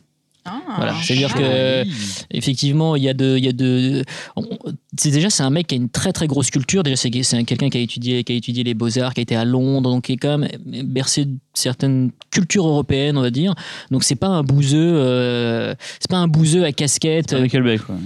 C'est pas Michael Bay, mais carrément pas. Donc c'est vra- c'est vraiment un mec qui a, qui a une, qui a une vraie culture, qui fait de la recherche picturale sur chacun de ses projets, et ça se voit, que ce soit Batman v Superman, Surtout 300, Watchmen. etc., Watchmen. Donc c'est un énorme bosseur. Et c'est vrai que l'attaquer sur le, le, le, le- le terrain de, de, de, de, de l'idiotie ou du fait que, ah bah non, effectivement, c'est qu'un mec qui filme des, des, des, des nazes au ralenti, euh, qui, euh, qui est juste là pour, euh, pour comment dirais-je, pour. Euh, ne montrer que du beau et du bête, franchement, c'est c'est- c'est- c'est pas ça, quoi. Snyder, ça c'est. Xavier? Euh, Même tout simplement, si tu regardes le, le seul film qui n'est pas adapté d'une autre œuvre, qui est donc euh, Sucker Punch, c'est quand même une histoire qui se passe dans la tête de la de l'actrice principale. Donc euh, déjà, euh, quand, tu te dis que tu as cette idée-là pour faire un film, c'est que déjà, tu n'es pas juste un faiseur, tu n'es pas quelqu'un qui veut juste faire du visuel. Et en plus, même sur ses adaptations, généralement, ces adaptations, il arrive à te reprendre euh, visuellement les plans, il utilise vraiment le, comic book comme un, storyboard, mais après dans le propos, il est capable de te le retourner complètement. Donc il y a vraiment une, il y a quand même, tu sens une volonté hein, Laurent? Moi, je me rappelle à l'époque où euh, Sin City est sorti, où tout le monde euh, disait que c'était euh, absolument euh, magnifique la façon dont Rodriguez avait réussi à retranscrire l'empreinte visuelle de. Oui, mais alors c'était d'une, d'une- d'une- d'un statisme. Mais ça plate, c'est c'est- en fait c'est 2D, Ah, c'est voilà. deux- c'est 2D C'est- quoi. C'était d'un statisme horrible, alors que Snyder fait la même chose dans 300, mais sauf que lui, il crée le mouvement à l'intérieur de l'image, et c'est extrêmement plus impactant. Donc euh, rien que ça, déjà, je trouve qu'on lui fait des procès euh, parce qu'on a envie de lui en faire, c'est tout. Et, euh, et moi, d'ailleurs, en regardant, euh, tu, tu regardes le début de sa filmographie, premier film, tiens, si je me refaisais euh, le film le plus aimé de Romero. Deuxième film, tiens, Du, si je me faisais... du cinéma d'horreur, même cinéma contemporain, enfin Tiens, contemporain. deuxième film, si j'adaptais un truc ultra polémique d'un auteur lui-même assez polémique, mais aussi extrêmement culte. Troisième film, si j'adaptais le chef-d'œuvre d'un des plus grands auteurs, grands auteurs de la culture populaire de, de, de ces 50 dernières années. Longtemps Le mec, considéré il- comme inadaptable. en Voilà. plus. Quatrième fil. Et si je faisais un film avec des hiboux Le mec, il va pas avec le dos de la cuillère en matière de films, la, façon dont. Oui, non, mais j'adore Gaoul, donc. Ça euh, J'adore Bon, Gaoul. après, il a fait un film de commande avec des hiboux et puis Bah, c'est- que c'était chouette et tout comme idée, quoi. C'est son happy fit. Bref. Euh, donc euh, voilà, le mec, dès le début, en termes de, de, de- de choix des sujets et, des trucs auxquels il s'attaque, il a une ambition folle. Et c'est marrant, c'est. Ah, pardon, excuse-moi, Cyril, je j'ai pas vu ta Ouais. main se lever. Ça se trouve peut-être que je, je vais. Mais juste, parlons de procès. Ce qui est très marrant, c'est qu'à l'annonce de la du remake de l'armée, enfin de, de Dawn of the Dead, donc de Zombies de Romero, il y avait un tollé total. C'est exactement ce que j'allais Il y avait des pétitions, c'est la première fois que je voyais ça sur internet, Ouais, des ouais. mecs qui voulaient pas, qui manifestaient, qui gueulaient et tout quoi. Et quand il est sorti le film, tout le monde a fermé sa putain de gueule quoi. Il faut le dire, Pleine de merde. pleine de merde, de chier dans sa bouche de pute quoi. Mais- Mais vraiment quoi. C'est- Ce qu'il y a, c'est que justement, en fait, là, il vient d'y avoir à nouveau une pétition pour qu'il soit débarqué des films Justice League. Euh, qu'il arrête de bosser chez, chez Warner et DC. Enfin, les, les mecs sont fous. Et en fait, mais Ouais, ça, ça vient de là. 300 personnes, alors que. Non, il y en a plus. Je me souviens qu'à l'époque c'était au début de plus, C'était mais- quelle année euh, l'armée des morts C'est. euh, C'est 2004. 2004. Bon, c'est pas le début de l'internet, mais c'était là où commençait ça. Non, c'est le début de projet de la DSL où ça commence un petit peu plus. À voilà, Lyon, et- oui, je sais. Non, ah c'est le début où la broadband arrivait à peu près dans plein de 512, foyers, tu vois, euh, Les forums, tout voilà, ça, ça etc. commençait un peu à exploser et beaucoup plus de gens commençaient à voir internet c'est pas que les nerds et les early adapters et c'est là qu'effectivement qu'on a commencé à voir apparaître justement des gens qui se Oui, plaignaient bien et, sûr. et l'armée des morts effectivement euh, on, on disait c'est pas possible de, de Non, toucher mais- à ce là oui. Ce que je veux dire, c'est que je pense que c'est là que vient l'espèce de malentendu sur le fait que Snyder est un gros boin, qu'il faut débarquer, etc. on ne connaissait pas à l'époque de des Non, mais, non, c'est pas ça, mais le mec n'a pas arrêté de s'attaquer à des monuments de la culture populaire euh, dès le début de sa hein. carrière. Euh, et, que, euh, et que personne, tout le monde se disait, enfin une grande partie des, des, des- des fans de ces œuvres-là se disait ce mec d'où il vient, il n'a pas les épaules, il n'a pas, euh, il a pas l'intelligence, etc. Et, euh, et à partir de là, la lecture de ces films, elle a été biaisée par euh, Mm. toute une partie de la critique et des fans. Mais comme, euh, comme on aurait pu dire la même chose sur euh, Fincher qui arrive sur Alien 3. Oui, bien sûr. C'est-à-dire Oui, que un le mec. qui touche à une, voilà, une franchise C'est ça. euh, alors Donc, que euh, Scott venait de la pub Oui, oui, non, mais bien sûr. Mais après, le, problème, si tu veux, de, de- de personnes qui parlent aujourd'hui de cinéma euh, sur les réseaux sociaux, sur Internet, effectivement, c'est un gros problème de culture. Et parfois, c'est un problème de, de- de Mémoire. Et mémoire qui est sélective. C'est-à-dire que Ah ouais. parfois, on a un peu tendance à occulter gardiens du effectivement, temple hein. Donc, euh, donc euh, oui, alors après, c'est clair que de toute façon, en plus, il y a y, y des. euh, c'est- je, pense qu'il y a une certaine logique, effectivement, si on n'aime pas des mecs comme Fincher, comme Scott, on a du mal à être sensible au cinéma de Snyder. C'est tout à fait recevable, hein, sert à rien d'essayer de le C'est défendre envers et contre tous, quoi. Oui, oui, voilà. Après, c'est c'est- c'est une, une pure question de sensibilité. C'est un, un mec qui raconte des histoires à travers ses images. Non, non, mais il faut pas faire non plus ce Oui, genre non, de. J'ai vraiment un exemple de gens qui, pour qui, ce qui compte le fond, c'est le fond vraiment plus que la fin. Même si Oui, mais du visuel, justement, hein, chez les. Dardennes aussi, Oui, c'est, tu vois, c'est. pas moche, hein, mais c'est juste pour dire que Snyder, ça passe vraiment quand même par des images qui te marquent, des trucs et tout. C'est ça, c'est limite au-delà du scénario. C'est c'est vraiment, il crée comme des, des, Ah, des il écrit, peintures, il voilà, écrit et avec voilà, sa il- caméra en fait, quoi. Il écrit voilà. avec sa caméra. Et c'est pas péjoratif. Hein. Et alors que je pense que si les scénarios euh, qu'il adapte étaient illustrés euh, avec une, une emphase visuelle euh, plus dans le rang, on va dire, moins galvanisante et qui ferait peut-être moins appel à certaines zones un peu reptiliennes de notre cerveau, le film serait beaucoup mieux accueilli. Je pense que, euh, je pense que les gens ne supportent pas que euh, un, truc comme Watchmen soit adapté par un mec euh, qui, euh, qui balance dedans absolument tout ce qu'il a en matière de, Pop culture. de, de pop culture, de, de, de couleurs qui pètent, d'iconisation à mort, de Quel faux débat en ultra plus classé. sur Watchmen, faux débat de. complètement. Ah, mais en fait, le, me- alors, le mec, c'était simple, c'était genre. Donc, s'il trahissait la bande dessinée, et il aurait été littéralement cloué au pilori en disant Mais alors, ce mec, il a rien compris à la BD, putain, il trahit, c'est n'importe quoi. Ouais, BD, un, Donc, le- le- Ils disent comment ils disent C'est pas, pas une BD, ils disent euh, les, les pseudo-fans. C'est un de- graphic novel. Ah, novel. c'est un graphic novel, c'est pas une bande dessinée.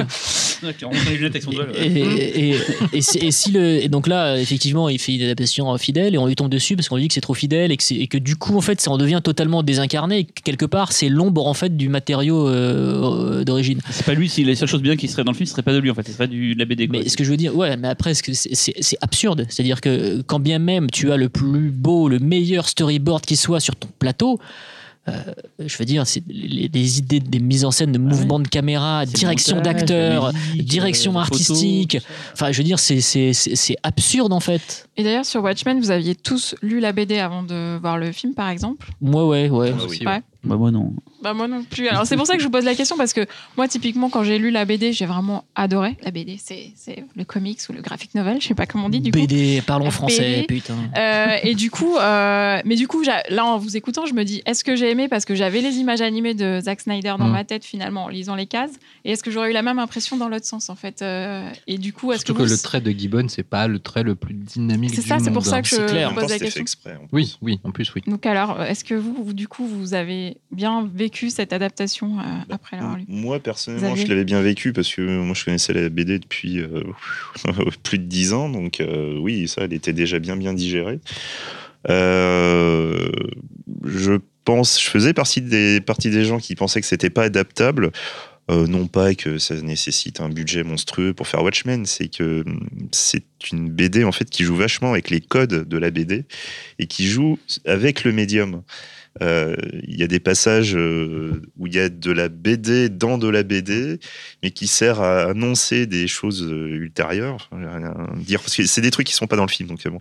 Aussi que le le- le- la BD d'origine, c'est des pages de texte et des passages BD, c'est pas que de la BD, quoi. Non, voilà, c'est voilà, il y a, il y a- il y a des passages où, par exemple, on va voir des dossiers sur des personnes qu'on ne connaît pas, mais qui peuvent euh, soit euh, devenir des références plus tard, où on va rencontrer ces personnages-là. Il y a, il y a- il y a- il y a un véritable jeu là-dessus, quoi.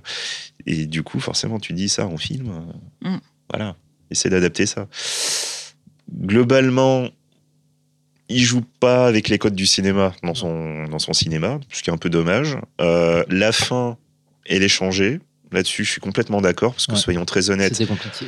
c'était très compliqué de faire la fin. C'est quoi. clair. Ça, ça aussi, Noche, ça aurait été ridicule. Soyons honnêtes, ça aurait été ridicule. Vraiment, c'était une espèce de gros Ah. poulpe euh, Ouais. extraterrestre euh, qui Euh, arrivait. créature ouais, Lovecraftienne, ouais. Mm. Lovecraftienne, euh, un peu rose. euh, Voilà, c'est. Qui arrivait au, au lieu de, au lieu de l'espèce de. Je sais plus dans le film ce que c'est, il y a longtemps que j'ai risqué. pas vu, c'est une bombe. euh, Ouais, en fait, c'est euh, le docteur Manhattan, qui devient qui une sorte de bombe. voilà. euh, Mm. Et, et donc voilà, dans la BD, c'était un gros monstre, euh, pas forcément euh, très cohérent en plus dans l'univers euh, tel qu'il est dévoilé- développé euh, dans la BD et dans le film.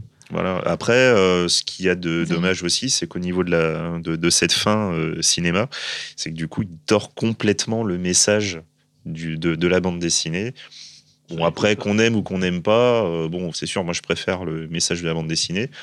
Je suis content qu'il ait fait son propre truc, et puis voilà, quoi. Moi, je voulais pas spécialement voir un truc copier-coller, euh, voilà, quoi. De toute Laurent. manière, on sortira jamais de toutes ces chapelles de- d'intégristes ou, de, ou, in- ou inversement sur, euh, sur les adaptations d'œuvres cultes. euh, ceux qui adorent veulent pas qu'on change une ligne. euh, Il y en a d'autres qui. Et, et les auteurs ont plutôt envie d'investir le truc et de, de faire autre chose parce que ça a déjà été fait. Enfin, il y a plein de discours qui sont recevables ou pas recevables. Le truc, c'est euh, voilà, c'est fait. Si on a un réel dessus qui a un point de vue, bah, on va voir ce que ça donne. Et puis, euh, ça peut être raté, ça peut être foiré, mais. euh, il faut arrêter un petit peu tous ces, tous ces trucs euh, ces rigoristes du cul. Là, pas Justement sur Watchmen, ce qui est, ce qui est intéressant, c'est qu'il ramène vraiment, il ramène vraiment le film à sa propre histoire personnelle.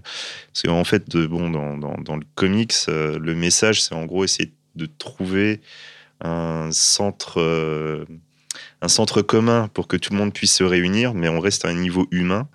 Alors que dans le film, on, on est- il essaie de créer tout un truc autour de la foi, la foi d'un vers quelque chose de, de, de, de, de plus grand, mais aussi foi envers un dieu. euh, Oui, il inverse presque, le, il euh, presque en effet le, le discours du, du bouquin. Voilà, sauf que lui, en plus, il a vachement versé dans le.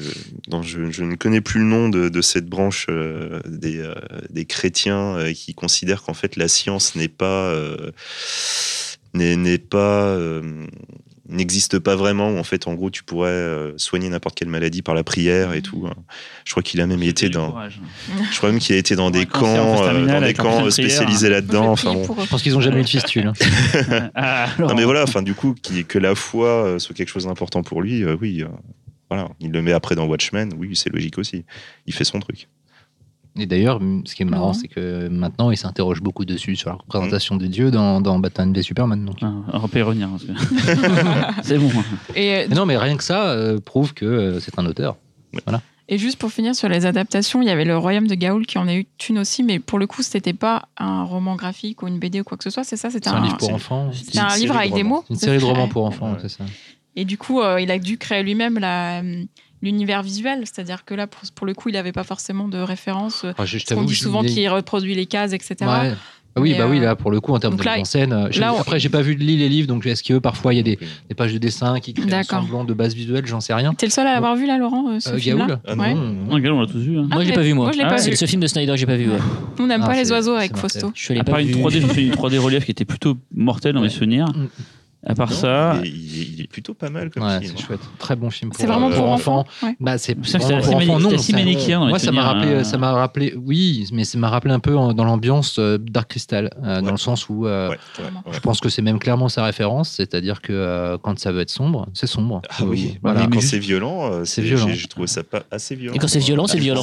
ah bah, ça, Oui, ça, file des coups, ça de bec, les gars. Attention, ça rigole pas. Ah, hein. ils utilisent des lames. hein. Ah bah, le, des piaf, il est pas sympa. ça. hein. Oui, oui, oui, Ils se volent dans les plumes un peu là Ouais, ouais, ouais, non mais. euh, C'est des guerrières. c'est- Et quand Ah sur la tronche, euh, c'est c'est vénère. Ouais, non, non, mais je trouve même, c'est là que le projet est assez intéressant. C'est parce qu'il prend des espèces de, comme ça, de, de personnages qui sont des, des symboles de douceur. Ou les plumes, c'est mignon et tout. euh, mais euh, il en fait, euh, il, a- il prend à contre-courant. D'ailleurs, comme George Miller avec Happy Feet, quelque Mm. part, je pense qu'il avait pas, pas mal Happy Feet en moins tête. malin, euh, euh, Gaoul. Oui, c'est moins malin, bien sûr, mais, euh, mais ça reste quand même euh, comment investir le champ d'un, domaine qui est plus grand public. Et puis euh, quand même y mettre euh, ses obsessions visuelles, ses obsessions thématiques, euh, puisque c'est, à nouveau quand même euh, c'est l'inverse de c'est l'inverse de 300 euh, quasiment euh, Gaoul, c'est-à-dire que c'est, ça, tout le long, ça n'arrête pas.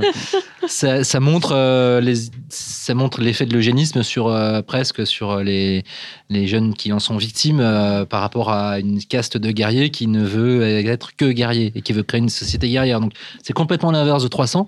Donc rien que ça là aussi super intéressant. Mais mine de rien, c'est euh, ce qui est assez euh, étonnant dans la filmo de Snyder, c'est la façon dont il aborde un thème et puis qu'après il va essayer de, de en faire une photocopie négative pour euh, explorer un autre aspect de ce thème dans un autre film.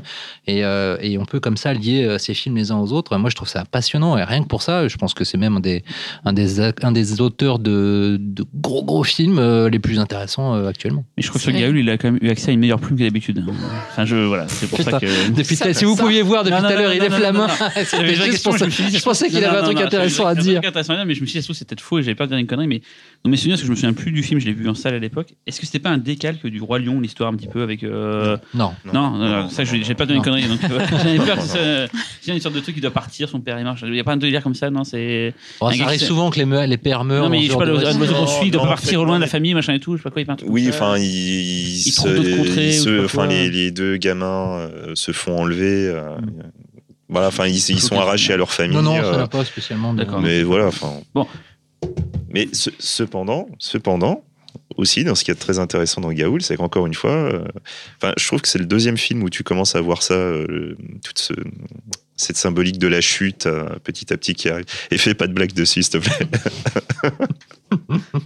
Parce qu'en fait, à Watchmen, à Watchmen, on voyait des, des- des super-héros euh, qui, qui étaient arrivés euh, un peu plus bactères. Et c'est juste. je vais pas y arriver avec Cyril en face. J'ai rien dit. C'est quoi la blague? Enfin bon, quoi qu'il en soit, voilà, et pareil dans Gaoul, il y a, il y a cette figure de, de guerrier, euh, de, de chouette guerrière, qui est toujours euh, dans, dans- dans les grandes histoires qui sont racontées aux enfants. Et un jour, justement, le héros rencontre son idole et va se rendre compte qu'en fait, c'est quelqu'un qui vit Ah, dans ça le le passé. truc. Ah, je euh, me souviens de l'histoire. Oui. Voilà. Ouais. C'est un, c'est un truc qui devient récurrent, je trouve, à partir de Watchmen. Quoi. on est souvent perdu dans le film. Des fois, on se demande où on est. où- Enfin, où Où, où on est. Ah.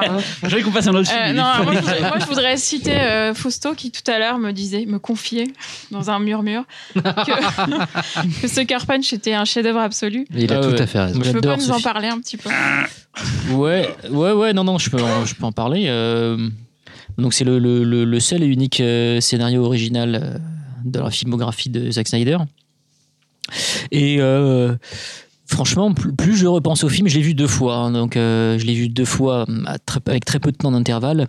Euh, le film m'a marqué. J'ai pas des un souvenir encore parfait, mais en tout cas, je sais que j'ai pris énormément de plaisir la première fois et la deuxième fois, j'ai encore plus aimé. Mais, euh, mais euh, quand j'y repense, et, depuis qu'il a été réalisé, c'est probablement un des, des- gros films hollywoodiens les plus audacieux qu'on ait pu voir. Quoi. Et déjà, je trouve ça bah, très marrant la façon dont il tord tous les archétypes visuels qui font littéralement bander les geeks. Comment en fait on s'attendait à un film euh, sexiste, qui allait justement euh, limiter euh, ces personnages aux tenues qu'elles portent, alors que finalement, c'est un film qui est complètement, complètement, complètement l'opposé de ça en fait. C'est une espèce de gigantesque fresque féministe, totalement folle, libre. Visuellement, c'est son film le plus abouti, je trouve. Vraiment, c'est parfait. C'est-à-dire que tous les, tous les, tout ce qu'il a, toutes les bases visuelles et toutes ces, tous ces, tous ces, tous ces motifs qu'il a, qu'il a, qu'il a posés euh, dans ses, dans ses films précédents, là, il est, il est ils explosent littéralement positivement. C'est-à-dire que euh, les plus beaux plans séquences de sa carrière sont dans Sucker Punch. Euh, Il y a des séquences iconiques qui sont totalement folles. En plus, voilà, c'est c'est un scénario original, donc euh, on n'a pas de référent. C'est un univers qui est super composite mais en même temps très cohérent. C'est à dire que effectivement il fait appel à des, à des, à des visions qui sont issues de la dark fantasy à d'autres qui sont euh, euh, cyberpunk d'autres qui sont steampunk. Mais je sais pas tout ça en fait c'est c'est une espèce de super cocktail comme ça. Et, euh, et j'ai trouvé ça mais totalement détonnant quoi. Et et puis en plus tout, le tout le côté musical du film quoi. C'est ça aussi c'est c'est la sève quoi. C'est c'est la colonne vertébrale du, du récit alors écoute je j'aime Moulin pas Rouge, tout Baz Luhrmann. J'aime- J'adore euh, Roméo et Juliette. J'aime pas du tout Moulin Rouge, mais euh, la différence, si tu veux, entre Sucker Punch et Moulin Rouge, si tu veux mettre les deux films sur le même plan, c'est qu'il y en a, il y en a un qui est absolument illisible et dégueulasse, qui est Moulin Rouge, et Sucker, Sucker, non, Sucker Punch, c'est totalement lisible. Les scènes d'action sont folles, vraiment folles, quoi. Tu vois, vraiment, Non, sûr. vraiment, C'est vraiment. un des rares films Cyril. où pendant la projection, je pense à la séquence des ninjas qui attaquent le train, je me suis mis à penser à ma course, des, à ma liste de courses du lendemain, quoi. Tellement j'en avais. Mais je te jure, c'est vrai, c'est pas pour faire le malin et tout devant vous. Non, mais je, je je disais putain, crois. faut que je prenne machin et tout. Et c'est la première vidéo où j'étais tellement peu intéressé. Je crois que c'est la, la- la seule fois qui m'est arrivé, je crois que c'était devant Matrix euh, Re- Reload ou Révolution des deux. Où pareil, j'en avais tellement rien à foutre que je regardais comment les, les lumières vertes reflétaient sur les murs, sur les côtés. Sucker Punch, j'en avais vraiment rien à foutre. Et par contre, autant je, je trouve génial tout ce qu'il a fait sur le côté musical. euh, La reprise au début de Sweet Dream, je la trouve mortelle. Euh, Rebecca Browning qui jouait donc dans euh, Les Money Snickets avant, euh, qu'on- petite gamine qu'on avait même pas repérée à l'époque. Il a réussi à la Emily, Emily, Emily. Emily Emily. Browning, voilà, qu'il a réussi à l'iconifier comme ça. Enfin, il y a des trucs vachement dans le film, mais globalement, ça n'a jamais pris. J'ai- J'ai j'ai- j'ai vu ça comme un. Et je- ce que je dirais, je vais détester le dire, mais comme une cinématique de jeux vidéo. Pourtant, j'adore les jeux vidéo, j'adore les cinématiques de jeux vidéo. Et j'adore ça, donc pour moi, c'est même pas péjoratif, mais là, pour le coup, ça l'était limite, quoi. Encore Oh. une fois, je pense que tu, euh, tu illustres bien euh, ce qui, euh, ce qui est euh, problématique dans. Enfin, problématique. Oui, mais quelque part avec le cinéma de Snyder, mais globalement avec euh, tout ce qui est cinéma euh, suriconisé de notre époque. C'est des films, quand ils veulent avoir un fond, ils deviennent victimes de- du langage visuel qu'ils utilisent. Euh, et il y en a plein euh, qui ont eu ce problème. On peut remonter à Ringo Lam pour Full Contact, à John, Mc- à John McTiernan pour Rollerball. C'est des films qui, euh, quand Snyder il décide de faire un film sur une nana qui s'imagine être une super héroïne pour essayer de dominer un paysage mental et une qui et une euh, et une euh, et, et une Et qui est enfermé dans un institut oui, psychiatrique. euh, et, et- et une vie qui, euh, qui- qui- qu'elle ne supporte plus.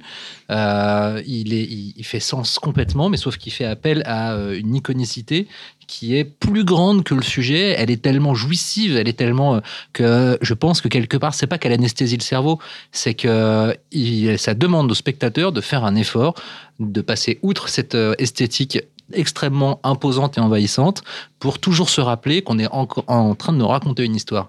Et je pense que je pense que c'est euh, c'est un paradoxe submet, c'est un paradoxe qui est passionnant, et c'est aussi un paradoxe qui pousse les gens à, à être un petit peu responsables euh, quand ils reçoivent des images au lieu de- de- d'être totalement passifs et de se dire ah c'est beau, j'arrête de réfléchir. Oui, mais les cinématiques de jeux vidéo, par exemple, moi, j'en j'en regardais, j'en regardais des fois en boucle et tout, mais ça me plaisait parce que ça durait 2-3 minutes et tout, donc c'était 3 minutes de euh, euh, pan dans la gueule et tout qui me plaisait. Là, au bout d'un moment, je, je- pourtant je suis un hyperactif, donc euh, normalement les trucs qui speed, ça devrait être ma cam et tout. Et là, j'étais constamment en train de me dire, euh, ouais, bon, c'est fini quand, quoi. Et pourtant. euh, ça me plaisait ce que je voyais visuellement, la musique, c'est con, mais et d'ailleurs je crois que c'est tout le cinéma de Snyder, parce qu'à part 300, à part euh, non, euh, Watchmen et, et des Morts, je me rends compte que j'aime quasiment aucun de ses films, alors pourtant j'aime ce gars-là, et même maintenant j'ai envie d'aller voir, de continuer à voir ses films parce que c'est pas un mauvais gars pour moi, c'est pas un, un- un- c'est pas un mauvais bougre. J'aime, je pense que j'aime tout ce qu'il fait, mais ça, ça passe pas souvent la plupart du temps. Et je lui donne encore confiance, hein. je continuerai, je pense encore pendant un petit moment lui donner confiance, mais euh, Xavier, tu. C'est justement sur Sucker Punch. Je, bon, je n'aime pas le film. hein. Bon, voilà, il en fallait un. bah, je- voilà. On fait les deux, du coup. Ouais, toi toi aussi, Fabien Moi, je suis moitié-moitié. D'accord. Mais c'est voilà, c'est c'est c'est un paradoxe en fait Sucker Punch pour moi. Sur le papier, je trouve l'idée géniale quoi. C'est euh, tu me vends un truc comme ça en me disant voilà, tu vas être dans la tête d'une de ton personnage principal. euh, Enfin, toute l'idée de Sucker Punch, je la trouve mortelle, mais vraiment mortelle. je regarde le film et non, c'est juste pas possible, quoi. Je disais, moi, ce qui me gêne, c'est que voilà, c'est, on est censé être dans, l'esprit de, la personnage la plus importante de, l'histoire. Enfin, euh, deuxième personnage plus important de l'histoire, pardon. Et tout ça avec un visuel de mec. Voilà, moi, ça me fait chier, quoi. Enfin, écoute, euh, c'est une gonzesse et tout. Si elle est en train d'essayer de, de contrôler euh, son univers mental, je pense pas qu'il est en train de, Ouais, s'imaginer en des petite écolière avec cette la petite culotte. Moi, je pense que euh, justement, il retourne ce truc-là. mécas, C'est c'est bon. c'est l'intelligence de Snyder, c'est retourner ce truc-là. C'est-à-dire qu'effectivement, euh, et d'ailleurs, toute la promo du film, elle était super piège. C'est-à-dire qu'on nous vendait des meufs en, en- en- en tenue d'écolière avec des sabres, machin, tout ça, etc. Donc il y avait un truc à la fois super sexy. Sauf que dans le, dans le, dans le film, en fait, c'est c'est, c'est- ce, ce propos-là, en fait, c'est pas, c'est, c'est pas ça, quoi. Et euh, tu fais des gestes et tout, mais putain, mais t'es relou, quoi. Mais je suis en train de te répondre à Xavier, putain. Donc on a évidemment Cyril qui, comme d'habitude, faut le savoir, parce que vous voyez pas ce qui se passe, en fait. Quand on commence à se lancer dans un truc un peu intelligent, je mets des guillemets, vous les voyez pas non plus. Lui, en fait, il fait le con à côté. Parce qu'il a juste sorti qu'il pensait qu'il voulait faire ses courses, en fait. Bref, non, mais je trouve que le film n'est pas justement prisonnier de ces clichés sexistes euh, tels que la promo et tels que le marketing essayait de les véhiculer, parce qu'il fallait bien le vendre ce truc. Je pense que Warner, ils étaient quand même bien dans la merde en essayant de vendre un film qui raconte euh, l'évasion euh, à travers mentale. le fantasme, euh, voilà l'évasion mentale d'une jeune fille qui est euh, qui est enfermée dans un institut Mhm. psychiatrique. C'est vrai que c'était un peu un peu compliqué. D'ailleurs, excuse-moi de te couper, mais ça surfait un peu sur Kill Bill, euh, sur l'esthétique de Kill Bill dans la promo aussi. Ouais, ouais, parce que, ouais, ouais, bien sûr. T'avais ces, ces- espèces de postures, et puis de toute Ouais. façon, c'est très difficile pour euh, les exécutifs hollywoodiens, et puis les gens du marketing de créer des choses ex nihilo. Il faut toujours qu'ils se raccrochent à Mm. quelque chose, que ce- ça puisse faire référence à des, à des, à des, à des- Oui. à des éléments que les gens connaissent, quoi.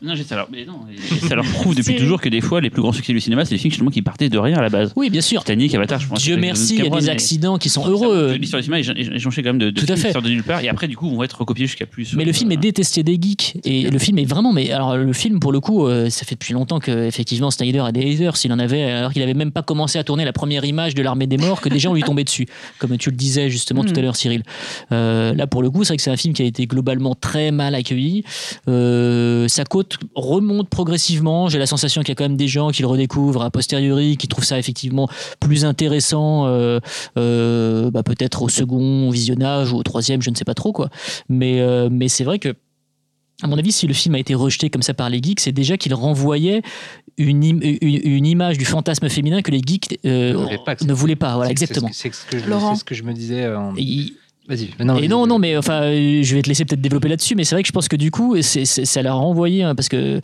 euh, finalement, il y a aussi, à mon avis, dans l'évasion mentale de, de, de la, de la pers- du personnage pardon, incarné par Browning, il y a cette idée d'être, effectivement, de s'évader en accomplissant des, des, des, des, euh, des actes qui sont tout à fait surhumains, tout en étant encore prisonnier euh, par le, le- le regard masculin et le fantasme qu'ils peuvent éventuellement plaquer sur euh, cette nana quoi. En fait, moi, c'est ce que je trouve euh, intéressant et très sujet à discussion, c'est qu'en même temps, quand un homme se fantasme euh, en, en quelqu'un de su- surpuissant, il est extrêmement musclé, il est rarement habillé avec des trucs euh, pas moulants. Enfin, voilà, il y, a y une mise en avant de tous ses attributs sexuels euh, et, de, et de ce qui va le rendre attrayant auprès de la gente féminine. Pourquoi les femmes hein, devraient tout le temps s'imaginer si elles deviennent des objets euh, de surpuissance, euh, comme des tons euh, qui n'a- qui n'attireraient euh, personne et qui, ne mettraient pas en avant la façon dont elles se fantasment. Quand on se fantasme, on se fantasme, on se fantasme comme un objet qui, donne, qui, magnétise tout autour de nous. Pourquoi on refuserait qu'une femme se, puisse s'imaginer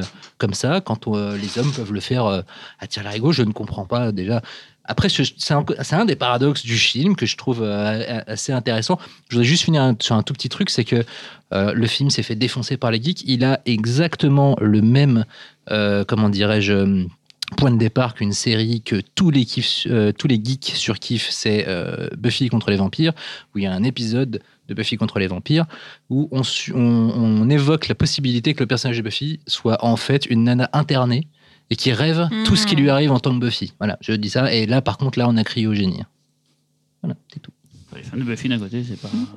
Buffy, c'est génial. C'est un peu une souffrance de laisser d'espèces humaines quand même. Enfin, c'est un peu des. Enfin, bon, bref. Mais sur, euh, sur ce Punch, moi je l'ai revu justement euh, bah, pour, euh, pour préparer ce podcast. Et quand je l'avais vu la première fois, j'avais vraiment été hyper déçue parce qu'effectivement, j'avais des grosses attentes. La promo était un peu mensongère, entre guillemets. Et, euh, et là, quand je l'ai revu, je suis un peu revenue sur, ma, sur mon jugement. J'étais un peu moins dure. Mais par contre, ce qui me gêne euh, dans, dans le film, c'est vraiment le côté euh, systématique. C'est-à-dire qu'il fait, il y a une fois le coup de elle danse, il va dans un univers. C'est c'est vrai. C'est la faiblesse. Deux fois, Ouais, ok, t'as compris. Et au bout de la troisième, euh, c'est en fait c'est quand même assez Oui, oui, répétitif. oui. Et même si ça change d'univers, bah si, si ça tombe que c'est l'heroic fantasy et ça t'intéresse moins, bah tu te fais chier. D'ailleurs, euh, là où quand tu parlais de la séquence de l'attaque du, du train euh, par les Les ninjas courses. euh, pour tes courses, euh, à la limite, je comprends parce que moi, c'est le moment du film où je me suis dit le procédé systématique, c'est c'est la ça. faiblesse du scénario euh, et, euh, et peut-être qu'il aurait fallu à ce moment-là euh, réussir à trouver un moyen de partir Ouais. dans quelque chose, dans Et de mais- resurprendre le public Voilà. avec euh, en cassant le truc. Ouais, Xavier. Ouais, mais en, en fait, ce procédé, effectivement, il est, il est un petit peu relou, mais euh, c'est vrai que quand tu regardes la version qui est sortie en Blu-ray, qui Oui, est plus vrai, longue, tout à fait. elle est déjà tout de suite plus justifiée. Ah. Ouais. Et- chaud. Explique. En fait, il y a un des, le, le- on, on suit beaucoup plus le, parce qu'en fait, il y a un personnage dans la version normale dont on entend parler, mais on ne le voit pas. Euh, je sais plus comment il s'appelle. Ah oui, c'est le high roller, euh, non Le high roller, Ouais. voilà, C'est ça, ça, ouais. Et par contre, lui, euh, dans, dans la version longue, on le voit clairement, avec tout un jeu sur la danse et tout, machin. Donc, c'est, il y, y a vraiment quelque chose de beaucoup plus construit dans cette version longue. Et du coup, en fait, ça me faisait penser qu'il a énormément de, enfin, énormément, pas tant que ça.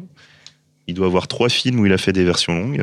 Ah. Et le problème, c'est qu'à chaque fois, ces versions longues sont mieux construites que, ouais. que les versions cinéma. quoi. 300, c'est une version longue pour de faux, je crois. hein. C'est pas Non, l'a l'armée des euh, morts, l'armée des morts, c'est. C'est a une une- director cut une plutôt dir- qu'une ouais, version une- longue. Ouais, ouais. Watchmen, la Watchmen, version une longue, version longue, voilà. est, C'est clair. elle est vraiment meilleure. Mais 300, Et je crois que c'est un et Sucker remontage, Punch euh, aussi, elle est, la Sucker Punch. elle est 300, il n'y a pas de version. Je crois que euh, c'est une version qu'ils ont créée plus tard, tu sais, pour euh, justifier une ressortie du film en, DVD Blu-ray avec des scènes coupées intégrées au truc. Je crois que c'était une sorte de fausse version, Ah oui. euh, pas justifiée, pas du tout voulue. euh. Et puis celle de Batman v Superman est déjà annoncée avec Ah 30, ouais, minutes, déjà. 30 minutes en plus. euh, Avec plus euh, de violence. Et d'ailleurs, me semble-t-il, comprends une, scène plus longue pour l'entraînement de Bruce Wayne. Ah bah j'espère. non, mais par contre, c'est Avec pas des plus conneries. de- Ah non, mais très bien. L'elliptique, je crois. C'est ça. Ah oui, c'est bien ça. Euh, et euh, sur ces projets, vous avez des. Donc là, il va tout faire. On a les- très parlé de l'armée des morts quand même. euh, Bon, on a très peu parlé de l'armée des morts, mais bon. qui euh, sont, à mon sens, son meilleur film, donc ça me fait un peu chier. Ah, bah tu voulais en dire. Bah oui, mais bon, t'as dit plein de conneries aussi. de- Ah oui, donc, euh, donc on peut peut très bien ne pas t'écouter et puis commencer à continuer, mais euh, il faut enfin, continuer tout simplement. Pardon. L'armée des morts, comme c'est, c'est quand même dingue ce film. En plus, c'est son film le plus, euh, le plus film dans le sens moins numérique. C'est pas du tout un péjoratif, mais c'est celui le plus, euh, le moins virtuel. C'est, c'est con ce que je dis, mais je sais pas si vous voyez ce que je veux dire. Si, mais ouais. bon, tu dis des bêtises, mais Ouais, mais tu bon, te rends compte là ou pas Je sais pas comment le dire en fait. Tu veux dire c'est avec des effets spéciaux numériques faits Ouais, par des le film- C'était ordinateurs le film, le film le plus, euh, son film le plus euh, ancré dans une certaine réalité euh, qu'il a pu faire et Bah, Et c'est, un, c'est un vrai môle ont Ouais. utilisé. hein. C'est pas un truc sur fond, sur fond vert. Et, et rien que cette introduction, pour moi, elle pose déjà les bases de tout le film, peut-être de tout son, de tout son, de tout son cinéma. On parlait tout à l'heure des plans séquences, mais ce plan séquence au début, où on suit une, une, une invasion de zombies dans une ville, euh, collée au cul, pas du camion, comme t'aimes bien dire ça, Xavier, mais collée au cul d'une voiture. Et on suit, et ce plan où justement la caméra se recule et on voit la voiture de loin avec, enfin, des séquences d'apocalypse qu'on n'en avait jamais vu avec un camion qui explose une station-service, vraiment des trucs de dingue et tout, quoi. Je trouve ce film-là en impose énormément. Je sais qu'il été beaucoup décrit pour son générique, où les gens comprenaient pas pourquoi il y avait des musulmans qui priaient au milieu de plein d'autres images d'apocalypse. J'avoue n'avoir jamais compris cette polémique. euh, je sais pas si vous pouvez me l'expliquer vous, mais euh, Laurent. En plus, il y avait la, la polémique, c'était surtout les zombies qui courent. hein, voilà. a c'était plein. Avant, du jour plus tard ou c'était après Je me souviens Ah, plus. c'était après. Après. C'est après. C'était après, mais c'est quand même ce qui a lancé. Oui, mais là, c'est les zombies de Romero. De, de zombies qui courent. Oui, mais à l'époque on disait que c'était un peu incompatible les zombies qui courent avec l'esprit de Romero et finalement il en Ah a fait bah son oui. propre truc. Un film nerveux, enfin. Bah. Cette séquence de fin dans le camion, elle, elle est juste dingue. Mais tout le film est dingue en fait, quoi. J- Laurent. J'avais lu un, j'ai lu un article assez intéressant, enfin un, un essai euh, dans un bouquin il n'y a pas longtemps qui, euh, qui expliquait en quoi euh, le film de Snyder était euh, aussi politique que celui de Romero, euh, alors que euh, alors que c'est fait par touches beaucoup plus euh, subtiles. Euh, c'est des choses qui ont trait plus à la façon dont les personnages, notamment, investissent le centre commercial, puisque dans, dans le Romero, euh, ils ne vivent pas dans le magasin, ils vivent dans des espèces de pièces euh, Oui, attenantes, euh, tandis que là, ils investissent vraiment complètement le, le Mm. centre commercial, ils, ils, ils font du, du, capi- de ce temps, du capitalisme leur nouvelle vie, etc. Donc, euh, il y a des choses vachement intéressantes, mais qui sont très subtiles dans l'écriture du scénario qu'on doit à James Gunn, qui est, qui est, qui est un excellent scénariste. Euh, il commence à être euh, presque aussi bon réalisateur qu'il est scénariste, mais il a longtemps été bien meilleur euh, scénariste que réalisateur. Son Super euh, est un film avec un scénario mortel et une mise en C'est- scène c'est assez moyenne. plus grands films de super-héros. Oui, Ouais. voilà. C'est dommage que la mise en scène Oui. soit, soit un peu faiblarde, mais en termes de scénario, Ou super. Sleazer c'est- aussi. C'est génial. Sleazer, oui, oui. Et euh, il y a plein de, de subtilités comme ça dans le, dans le script de L'Armée des Morts que beaucoup de gens n'ont pas voulu voir parce que c'était le remake de, du Romero. Et puis je trouve que les personnages sont plus humains Ah oui. dans le suite Snyder que dans celui de Romero. Euh, non, Prendre là, Sarah Polet déjà, qui vient plutôt du cinéma d'auteur à la base, euh, et de la mettre là-dedans, je, je trouve que c'était une idée de génie. Quoi. Mm. Euh, Non, non, mais la relation entre eux dans le magasin et je sais plus comment le gars qui était en face d'une autre boutique et tout. Enfin, c'est Ouais. c'est dingue, mais ce film, il- le- la naissance du gamin, enfin, il y a tellement de trucs mortels dans ce, dans ce film. Quoi. Justement, quand tu prends le DVD le Blu-ray, t'as t'as un petit court métrage qui montre justement euh, les- tout, tout le, tous les derniers jours en fait du mec qui est, euh, qui est en face. Ah, d'accord, c'est ça. l'armurerie. Voilà. Et, euh, et c'est c'est un des rares bonus sur un DVD et Blu-ray. Tu, tu te jettes dessus quand t'as fini le film. quoi. T'es t'es là, tu, tu vois que ce truc existe. Tu fais, mais putain, mais ouais, je veux voir ça. Quoi. Et le truc est vraiment touchant. D'ailleurs, il y a eu un director's cut. En fait, de Ouais. l'armée des morts, une version plus Ouais, longue, ouais, c'est plus ça. gore, et qui, euh, encore- c'est- et qui rend vraiment le film encore Ouais, C'est meilleur. moins C'est moins les rajouts, je crois, que c'est moins énorme que pour d'autres films. C'est moins énorme, des petits mais- bouts mais- par-ci par-là. Ça arrange le film, enfin ça, ça améliore encore le film. Euh, du coup, juste un mot euh, sur ses projets. euh, de, donc, il, il va faire tous les autres films de la, les- de la Ligue des Justiciers. Ouais, il a annoncé. C'est lui ouais. qui va les Il- réaliser Il a annoncé sur les deux films de Justice donc, c'est Wonder Woman Non, c'est le film Non. Wonder Woman, c'est c'est pas lui. Non, c'est Ok. c'est- Produit. il le produit. Non, non, il est vraiment annoncé sur ces deux-là. Ah, c'est trouve, Flash et Aquaman, ça. Euh, là, il est produit aussi. Exécutif. Mais il y a vraiment, il va y avoir des films Justice League en fait. C'est-à-dire Ah, que d'accord. C'est Justice films League, qui vont s'attaquer aux autres personnages sont réalisés par d'autres et c'est lui qui récupère les films qui veulent les réunir. C'est l'équivalent Avenger, mais Voilà, moi ça me fait chier aussi. C'est un peu déprimant de le voir s'enfermer là-dedans. Ouais, C'est Ah. Miller qui devait faire Justice League, le gars. Il y a très très. Oh, il y a longtemps. Parce que je pense que ce qu'a dit euh, Laurent au début, c'est que euh, Snyder, finalement, si on retombe un peu sur le début de notre discussion, il, part un peu sur un malentendu de remake, justement, de la de l'armée euh, et qui, du coup, il est, il est jugé, en fait, euh, là-dessus, et Mhm. sur le fait qu'il n'est pas auteur, parce qu'il commence par un remake, puis il enchaîne avec des adaptations. En fait, il devait faire SWAT avant. Le film c'est SWAT. Ah ouais, Ouais, d'accord. ouais, il devait- faire SWAT. Il devait- c'était- il Ça aurait été mortel. Ouais, il il était, c'était, le- un film anecdotique, on est d'accord, c'est un film. C'est un euh, film anecdotique, c'est un film de merde même, une un production Neil. Moritz. euh, donc voilà, mais à l'origine il devait faire SWAT, il était impliqué avec Oliver Stone sur le film et puis c'est pas du tout été entendu. autre chose. hein. Ah C'est oui. pas du tout entendu. euh, lui, il Le pitch pas- de départ, il est ouf. Ouais, le, le pitch est excellent. Et, en fait, le truc, c'est que lui, effectivement, il voulait pas du tout d'un film PG-13. Déjà, il trouvait que moralement, faire un PG-13 sur ce sujet-là, c'était un peu chaud, quoi. Et donc, euh, donc il, est, le- il est- il est parti du projet. Est-ce qu'il est parti du projet? Est-ce qu'il a été euh, jeté? Je sais pas. Je- J'ai cru, j'ai cru, je crois me rappeler que c'est lui qui est parti, vraiment. Et il a bossé deux ans hein, là-dessus, hein, quand même. hein. donc, euh, et puis, c'est ensuite qu'il a fait l'armée des morts. ouais. Hum, D'accord. Ouais, donc du coup, euh, ouais, c'est ça. C'est-à-dire que là, il va se renfermer dans une franchise. euh, il va être catalogué, jugé par tous les, les fans, les geeks, les machins. euh. Bah ouais, puis on aimerait peut-être peu le voir avec. bah, je sais pas, peut-être un. Un projet original, euh, je sais pas, ou peut-être un film un peu plus petit, quelque chose d'un peu plus sec. Moi, je serais assez curieux de le voir sur un polar, par exemple, Snyder. Bah ouais, C'est ce carrément. que fait enfin, Michael Bay, dans un sens, euh, cette alternance de gros projets et de trucs plus petits, euh, je pense à C'est ce qu'il fait depuis peu de temps. Pain mais, euh, ouais. euh, Mm. ou, Oui, euh, Michael Bay, en revanche, a ramené beaucoup, beaucoup, beaucoup plus d'argent que, que Zack Snyder dans sa carrière et peut aussi se le permettre. Michael Bay, il, Michael Bay, il pète un coup, il décide d'en faire un film, euh, Mm. il a les moyens de le faire sans, qu'on- sans- en oui, gros, sans qu'on le fasse chier. Quoi. quoi. Mais d'ailleurs, est-ce qu'il y a eu des gros succès là ces films euh, finalement? Est-ce que c'est des gros succès 300? box-office? Bah ouais, l'armée Ouais, des, des, morts, ça a suffisamment Ouais. marché pour qu'Universal veuille, veuille faire une suite. Euh, veuille faire une suite, pardon. Et il la propose à Snyder, qui a refusé d'ailleurs. Il n'a pas, voulu- il a pas voulu faire l'armée des morts 2. Man of Steel. Man of Steel, ça marchait aussi. hein. Euh, non, mais tous ces films ont fonctionné sauf Sucker Punch. Bon. Et Gaoul, ça, Gaoul, ça n'a pas marché en revanche. hein. Non, moyennement. Et Watchmen, Gaoul, ça a euh, marché, mais ça a pas non plus pété Ouais. la Ouais, baraque. c'est pas de ouf. hein. Ce que je veux je, crois que même que c'est sur la durée. hein. Je, je veux dire, c'est que c'est la vidéo, qui- peut-être que la vidéo. Après, est- c'est un, c'est film R, donc pour un film Ouais. R, je pense que les ambitions sont quand même un peu plus. Mm. Et le. Batman Superman a l'air de bien cartonner apparemment. Il est déjà Oui. à 500 000 aux États-Unis, Ouais. si je ne m'abuse. Donc oui, ça cartonne, oui. Et Xavier veut absolument dire un petit mot sur euh, Man of Steel. Ah raison. bah non, c'est juste qu'on n'a pas évoqué Oui. Man of Steel. Ah, c'est du Superman, c'est Voilà. pareil. Non, mais- Oui, non, Le gars, il a mais- une cape, il te vole. Ouais, C'est mon film que c'est le film que je préfère que j'aime le moins de Snyder. Moi, C'est un peu son gaoul euh, pour adultes, non Un mec qui vole et tout, non Qui- non, non, mais c'est quand même un film où il change beaucoup de choses dans sa manière de, de, de réaliser. Euh, Complètement. C'est, euh, il y a un côté un peu plus euh, naturaliste, no- nolanien, Mm. très il a- prononcé. Il a, il a la prod dans sa son. voilà. Déjà, il y a Sucker Punch avant, c'est-à-dire le film où il est arrivé au pinacle de son peut-être ses, ses fantasmes de Mm. représentation iconique. Et euh, est-ce qu'il pouvait aller plus loin? Et puis aussi, ça a provoqué un rejet total d'à peu près euh, l'ensemble de la critique et une grande partie du public.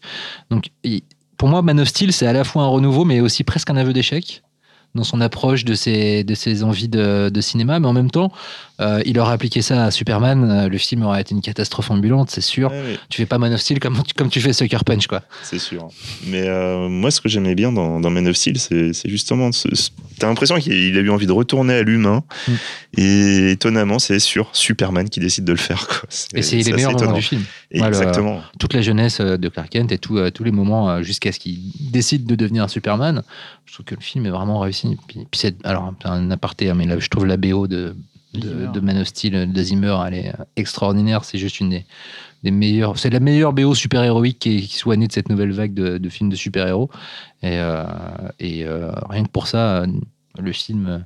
Je trouve qu'il bah, il file, euh, il file la gaule quand même, ce film. Il file des frissons, il file la gaule. Il, il- il provoque des trucs, euh, Man of Steel. Il, Ou la mort de, de King Costner cherchait le chien, c'est ça toujours, ouais. tu vas toujours sortir le truc. euh, mais, en fait, toi, t'es un, t'es un- mortel. t'es un- t'es un vieux geek hater, en fait, euh, de derrière les fagots, là. Oh, le chien, le chien. Les arrive, le. Attends. Et puis c'est un film qui confronte la, la naïveté du symbole supermanien euh, tel qu'il a toujours été conçu euh, à la réalité de l'Amérique d'aujourd'hui et il ose le faire.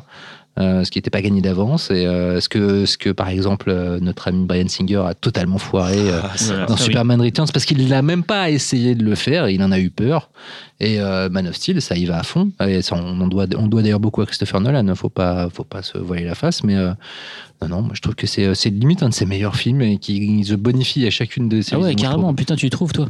Je trouve que ça se bonifie Ouais. à chaque vision. ouais. Je l'ai vu qu'une fois, moi, mais c'est vrai que je le trouve trop sous perfusion euh, nolanienne. J'aime bien Nolan, hein, mais euh, je, euh, et, je, et, pour- et pourtant, euh, c'est un peu l'évidence sur le papier. C'est, euh, on a l'impression d'avoir la rencontre parfaite entre un sujet et un auteur. C'est vrai que la thématique du surhomme, c'est un truc qu'il évoque depuis, depuis même, même dans l'armée des morts, il y a cette thématique de cette idée de dépassement de soi pour pouvoir lutter. La résistance aussi, c'est un truc qui est. euh, c'est pour ça que politiquement, il- quand on, quand on le cerne bien, il y a des trucs qui sont un peu, un peu tendus parfois, mais c'est vrai que c'est la, la- la- la défense de son territoire, la résistance, tout ça, etc. Euh, Non pas qu'il faille pas se défendre ou pas résister, hein, c'est pas ce que je suis en train de dire, mais Non, mais c'est vrai qu'un drapeau sudiste dans son salon, ça ferait peut-être joli. mais, euh, mais euh, non, mais Man of Steel, je trouve en fait que effectivement il y a tous les éléments, mais dans le liant, il y a quelque chose qui cloche. Quoi. C'est, je trouve que le film il est, il est parsemé de, de, de- de magnifiques moments. Effectivement, toute la, toute la jeunesse de Clark, c'est, c'est vraiment très très beau. Il y a de très belles visions Il y a vraiment un truc, le fait- c'est très incarné. Puis je sais pas, euh, le point faible, c'est, euh, je pense qu'en fait le point faible c'est le personnage de Superman qui, qui est un personnage finalement. euh, dont les contradictions sont trop évidentes et ce qui rend le film euh, un peu convenu quoi je trouve puis Michael Shannon il est pas bon dedans dedans pas toujours mais bon j'aime pas trop mais dedans il est pas bon quand même hein. On Cyril. parlait tout à l'heure de, de Director Cut. Il y en a une pour euh, Man of Steel, j'ai pas l'impression, non Non. Pas de pas de visible en tout cas mais euh, D'accord. Mhm. Peut-être ça pourrait expliquer. euh, parce que celui-ci m'a un peu saoulé pour deux trois ellipses un peu trop. euh, et puis c'est moins bourrin que dans euh, Batman Superman où là carrément euh, je sais, on passe du coq à l'âne euh, en deux secondes. euh, mais celui-là je sais que m'a un peu saoulé par il y contre. en a une ou deux assez vénères. Je me souviens que dans Man of Steel, ce qui m'avait marqué à l'époque, c'était les trailers. En fait, ça annonçait un truc juste euh, mortel. Moi, je pétais un cap sur les trailers et j'ai été un peu déçu par le film. Je déteste pas, hein, mais je trouve ça euh, surtout la fin, moi non plus hein. ouais, un peu saoulant la fin, quoi. Mais euh, un peu éreintant. Mais bon, sinon, c'est pas un film détestable. Et ça, quand tu parles du Singer, putain, c'est on est tellement des, des anti- Le Singer, c'est un peu comme le, le Planète des singes de Burton. C'est un film, tu te dis, mais il sert à rien en fait. Tu vois, tu te dis. euh, j'aime bien la planète des sages de Burton mais, euh, mais il y a un côté, tu vois, tu te dis, mais bon, qu'est-ce Ah, il que n'y a pas Stella Warren faire dans, dans, Pourquoi faire dans Non, mais- Superman Returns. Alors, à part le droit Superman, tu dis pourquoi ils ont fait ce truc-là, c'est ni fait ni à faire quoi. Bah, moi, c'est ce que je me dis sur l'armée des morts, en fait. hein, donc, euh, je disais rien. mais c'est bien mais il faut donner ton avis pourquoi tu ne l'as pas dit tout à l'heure quand, euh, quand il était là en train de nous re-raconter des scènes d'un film qu'on avait déjà tous Ah. vu Eh ouais, Tu ouais, pouvais l'interrompre en lui disant mais déjà ces scènes on les a vues et de deux j'aime pas le film tu vois Ah, mais j'aime pas le concept de faire un remake d'un bon film, en fait. euh, donc, euh, c'est juste ça, quoi. T'aimes bien The Thing? Bah, le- l'original, Et pas- alors? Forcément que l'original est génial. hein. Ah oui, The Ah ouais, c'est clair, hein. Bah, l'original c'est pas un film de ouf hein. Bah, t'as mis Scarface dans ce cas-là, je sais pas, on peut en trouver plein des exemples. Bah alors là, c'est pour le coup, c'est pas un vrai remake, quoi. Enfin, c'est. Ouais. euh, Putain, j'ai lancé un débat là. bah non, mais, mais, mais c'est exactement ça. L'armée des morts, c'est pas vraiment un remake.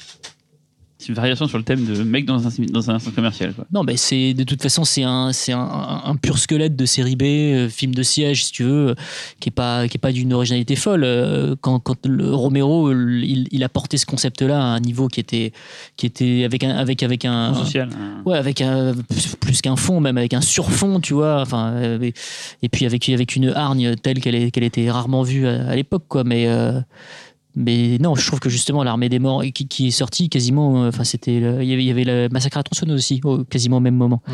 qui était justement un, non pas vraiment un remake, mais euh, mais une, une espèce de, de, de, de remix contemporain quoi. En fait. Mais Marseille a initié toute cette vague qu'on a eue pendant près de 10 ans de, de reprises de films d'horreur euh, des années 80-90. Tu vois, c'est ça qui a lancé. Parce qu'on a eu ouais, effectivement Massacre. Après, Parce que euh, Massacre aussi, dans le genre film intouchable, ah oui. euh, remake fait par un clipper, Ah, un bah, pubard, les Marcus euh, Nispel. les euh. Voilà, mais en fait c'est marrant, Marcus Nispel, Marcus Nispel en fait c'est un Zack Snyder qui n'a pas réussi. Oui, il aurait pu avoir la même carrière que Snyder en fait. Exactement. et- Même s'il a peut-être moins de. de Parce qu'il de- était allemand, donc il a plus de il, a, il a moins de vista, c'est clair, il a moins de vista par rapport, c'est sûr.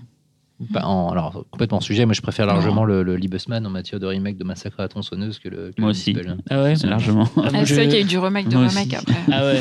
Ah, moi je kiffe le Nispel, vraiment le massacre à la tronçonneuse. Du Robert Pareil. Forever. Ah, il est là, Génial. putain. Bon, on va, on va peut-être euh, fermer euh, cette conversation euh, et je vais vous poser une dernière question et faire un petit tour de table. Vous allez me donner un plan. Quand, vous, quand je vous dis Zack Snyder, à quel plan d'un de ses films vous pensez? Xavier Docteur Manhattan euh, tout seul sur sa planète euh, dans Watchmen. Ok. Fausto Bah non mais alors le truc, Ah. on en a parlé avec Cyril avant, mais c'est vrai que pour moi le, le plan signature de Zack Snyder c'est effectivement des douilles qui tombent au ralenti filmées en contre-plongée. Mais mais je trouve ça vraiment très beau. Euh, cette façon comme ça de jouer avec euh, le temps et les armes à feu, c'est vraiment très très galvanisant. Laurent Euh, J'hésite entre deux. euh, ouais, J'adore euh, toute la partie dans Sucker Punch euh, qui se situe dans l'espèce de Shambhala euh, dark fantasy euh, euh, euh, je, je trouve ça magnifique. Mais si je devais en garder qu'un, je pense que ce serait euh, le gamin à cap rouge dans, dans Man of Steel. Euh, voilà, quand Clark est tout seul et, petit qui joue avec son chien et qui, et qui s'imagine être un super héros avec sa cape rouge sans savoir qu'il euh, qu'il sera le plus grand super héros de l'histoire. Après, euh, ouais, il y a quelque chose que je trouve euh, de très beau, surtout que le plan, alors qui est pour le coup absolument pas Snyderien, euh, puisqu'il est beaucoup plus malikien que Snyderien. Oui, c'est mais ça, euh, c'est ce que j'allais dire. ouais. c'est peut-être un des plans les moins Snyderiens de, de- mais en même temps, ça prouve que le mec, il est capable, quel que soit le style, de, de provoquer des choses. Euh, parce qu'il parle là encore quand même de, de, de fantasmes de pouvoir, de, de fin, et donc euh, voilà, c'est peut-être pas très Snyderien, En- mais c'est le plus beau film, le- un des plus beaux plans que sa Qu'est-ce carrière. qu'est-ce qu'il y a, Fausto? Non mais c'est dit, c'est un, c'est un- c'est un plan de pubard aussi. hein. Oui, complètement. C'est un oui. plan de pubard. hein. Et ce serait ça m'a pas rappelé dans la publicité de- pour les saucisses Certa. Ouais, un petit peu, oui. Oui, mais complètement. Avec la Mais flûte. c'est ça en fait, c'est que Bien sûr, mais cette pub, était, cette pub est sublime. Franchement, c'est un chef-d'œuvre de la publicité. Elle est magnifique, quoi. Mais ce que je veux Et, dire, euh, c'est que sans, sans euh, Même toi, t'as eu envie de manger des saucisses après. Mais j'en Alors que t'es mangeais à végétarien. l'époque, mais genre, et du coup, je n'arrêtais pas de manger des saucisses Certa. Mais c'est vrai que sans l'univers de Superman tout autour de ce plan, ce serait un plan parmi d'autres de n'importe quelle pub de merde, euh, euh, ou pas de mais, euh, mais avec la zik aussi de, de, de Pépère, euh, Zimmer, et euh, ça, ça marche super bien, et le plan est très beau. Cyril? Bah, je suis bien emmerdé parce qu'à la base, mon plan c'était les, les douilles qui tombent au sol. Si j'ai pas choisi ça, j'aurais choisi Manhattan sur sa planète, effectivement, avec la musique de, de Philip Glass. Ouais. Si j'ai pas choisi ça, j'aurais choisi dans Sucker Punch l'énorme euh, samouraï avec ses sa Gatling et tout. Oui, mais ça, c'est coup- pas un plan. Là, on parle. En, en plus, euh, c'est- c'est- t'as un peu dévié de la mission, euh, Xavier, parce qu'on parlait d'un plan qui est caractéristique du style, Du en fait. style, voilà. Ouais, ou d'un d'un plan marquant. Bah, Ah, du coup, voilà. Et du coup, ben, vu que ces trois-là ont été pris, je vais prendre comme plan bah, les chouettes qui volent dans la flotte. dans le cas où, là, voilà. Quoi. Donc, non, mais finalement, sinon, sinon, euh, après, il toutes les fameuses, effectivement, les fameuses plongées, parce que, effectivement, contre-plongée sur les douilles qui tombent au ralenti. Mm. C'est ça, Plongée, effectivement, sur euh, tous les corps dans 300. Sur, dans- récemment, dans Batman des Superman, a un superbe plan où il y a Superman qui est par terre et qui est traîné par sa cape, c'est ça par Batman. Mm. Euh, donc, Si, si- non, parce que j'ai- composition Ouais. toujours très picturale. Si, si, bah, c'est pas, une- c'est pas une séquence, mais c'est, je sais que même si j'aime pas trop le film, je l'ai dit tout à l'heure, il y a une séquence que j'ai regardé beaucoup, je me suis même fait dix fois d'affilée. C'est toute l'intro de Sucker Punch en fait, sur la musique de Sweet Dreams, euh, avec le, le père qui est, enfin bref, vous souvenez, elle tire à travers le, voilà. Tout ce début-là, je trouve ça juste dingue en fait. Tout ce, tout ce qui est au début, voilà. Et ça, je l'ai vu chez un paquet de fois alors que j'aime pas le film. Peut-être pour ça que je me suis toujours arrêté après cette séquence. J'adore cette séquence, je la trouve mortelle quoi. Et toi, En même temps, t'aimes- c'est parce que t'aimes voir les petites filles souffrir. En fait, t'avais fini ton affaire, tu t'arrêtes le film, c'est comme. Euh, moi, les c'est- flics vont débarquer chez moi, c'est cool. C'est pas forcément un plan signature non plus, mais c'est une scène que je- je- j'adore.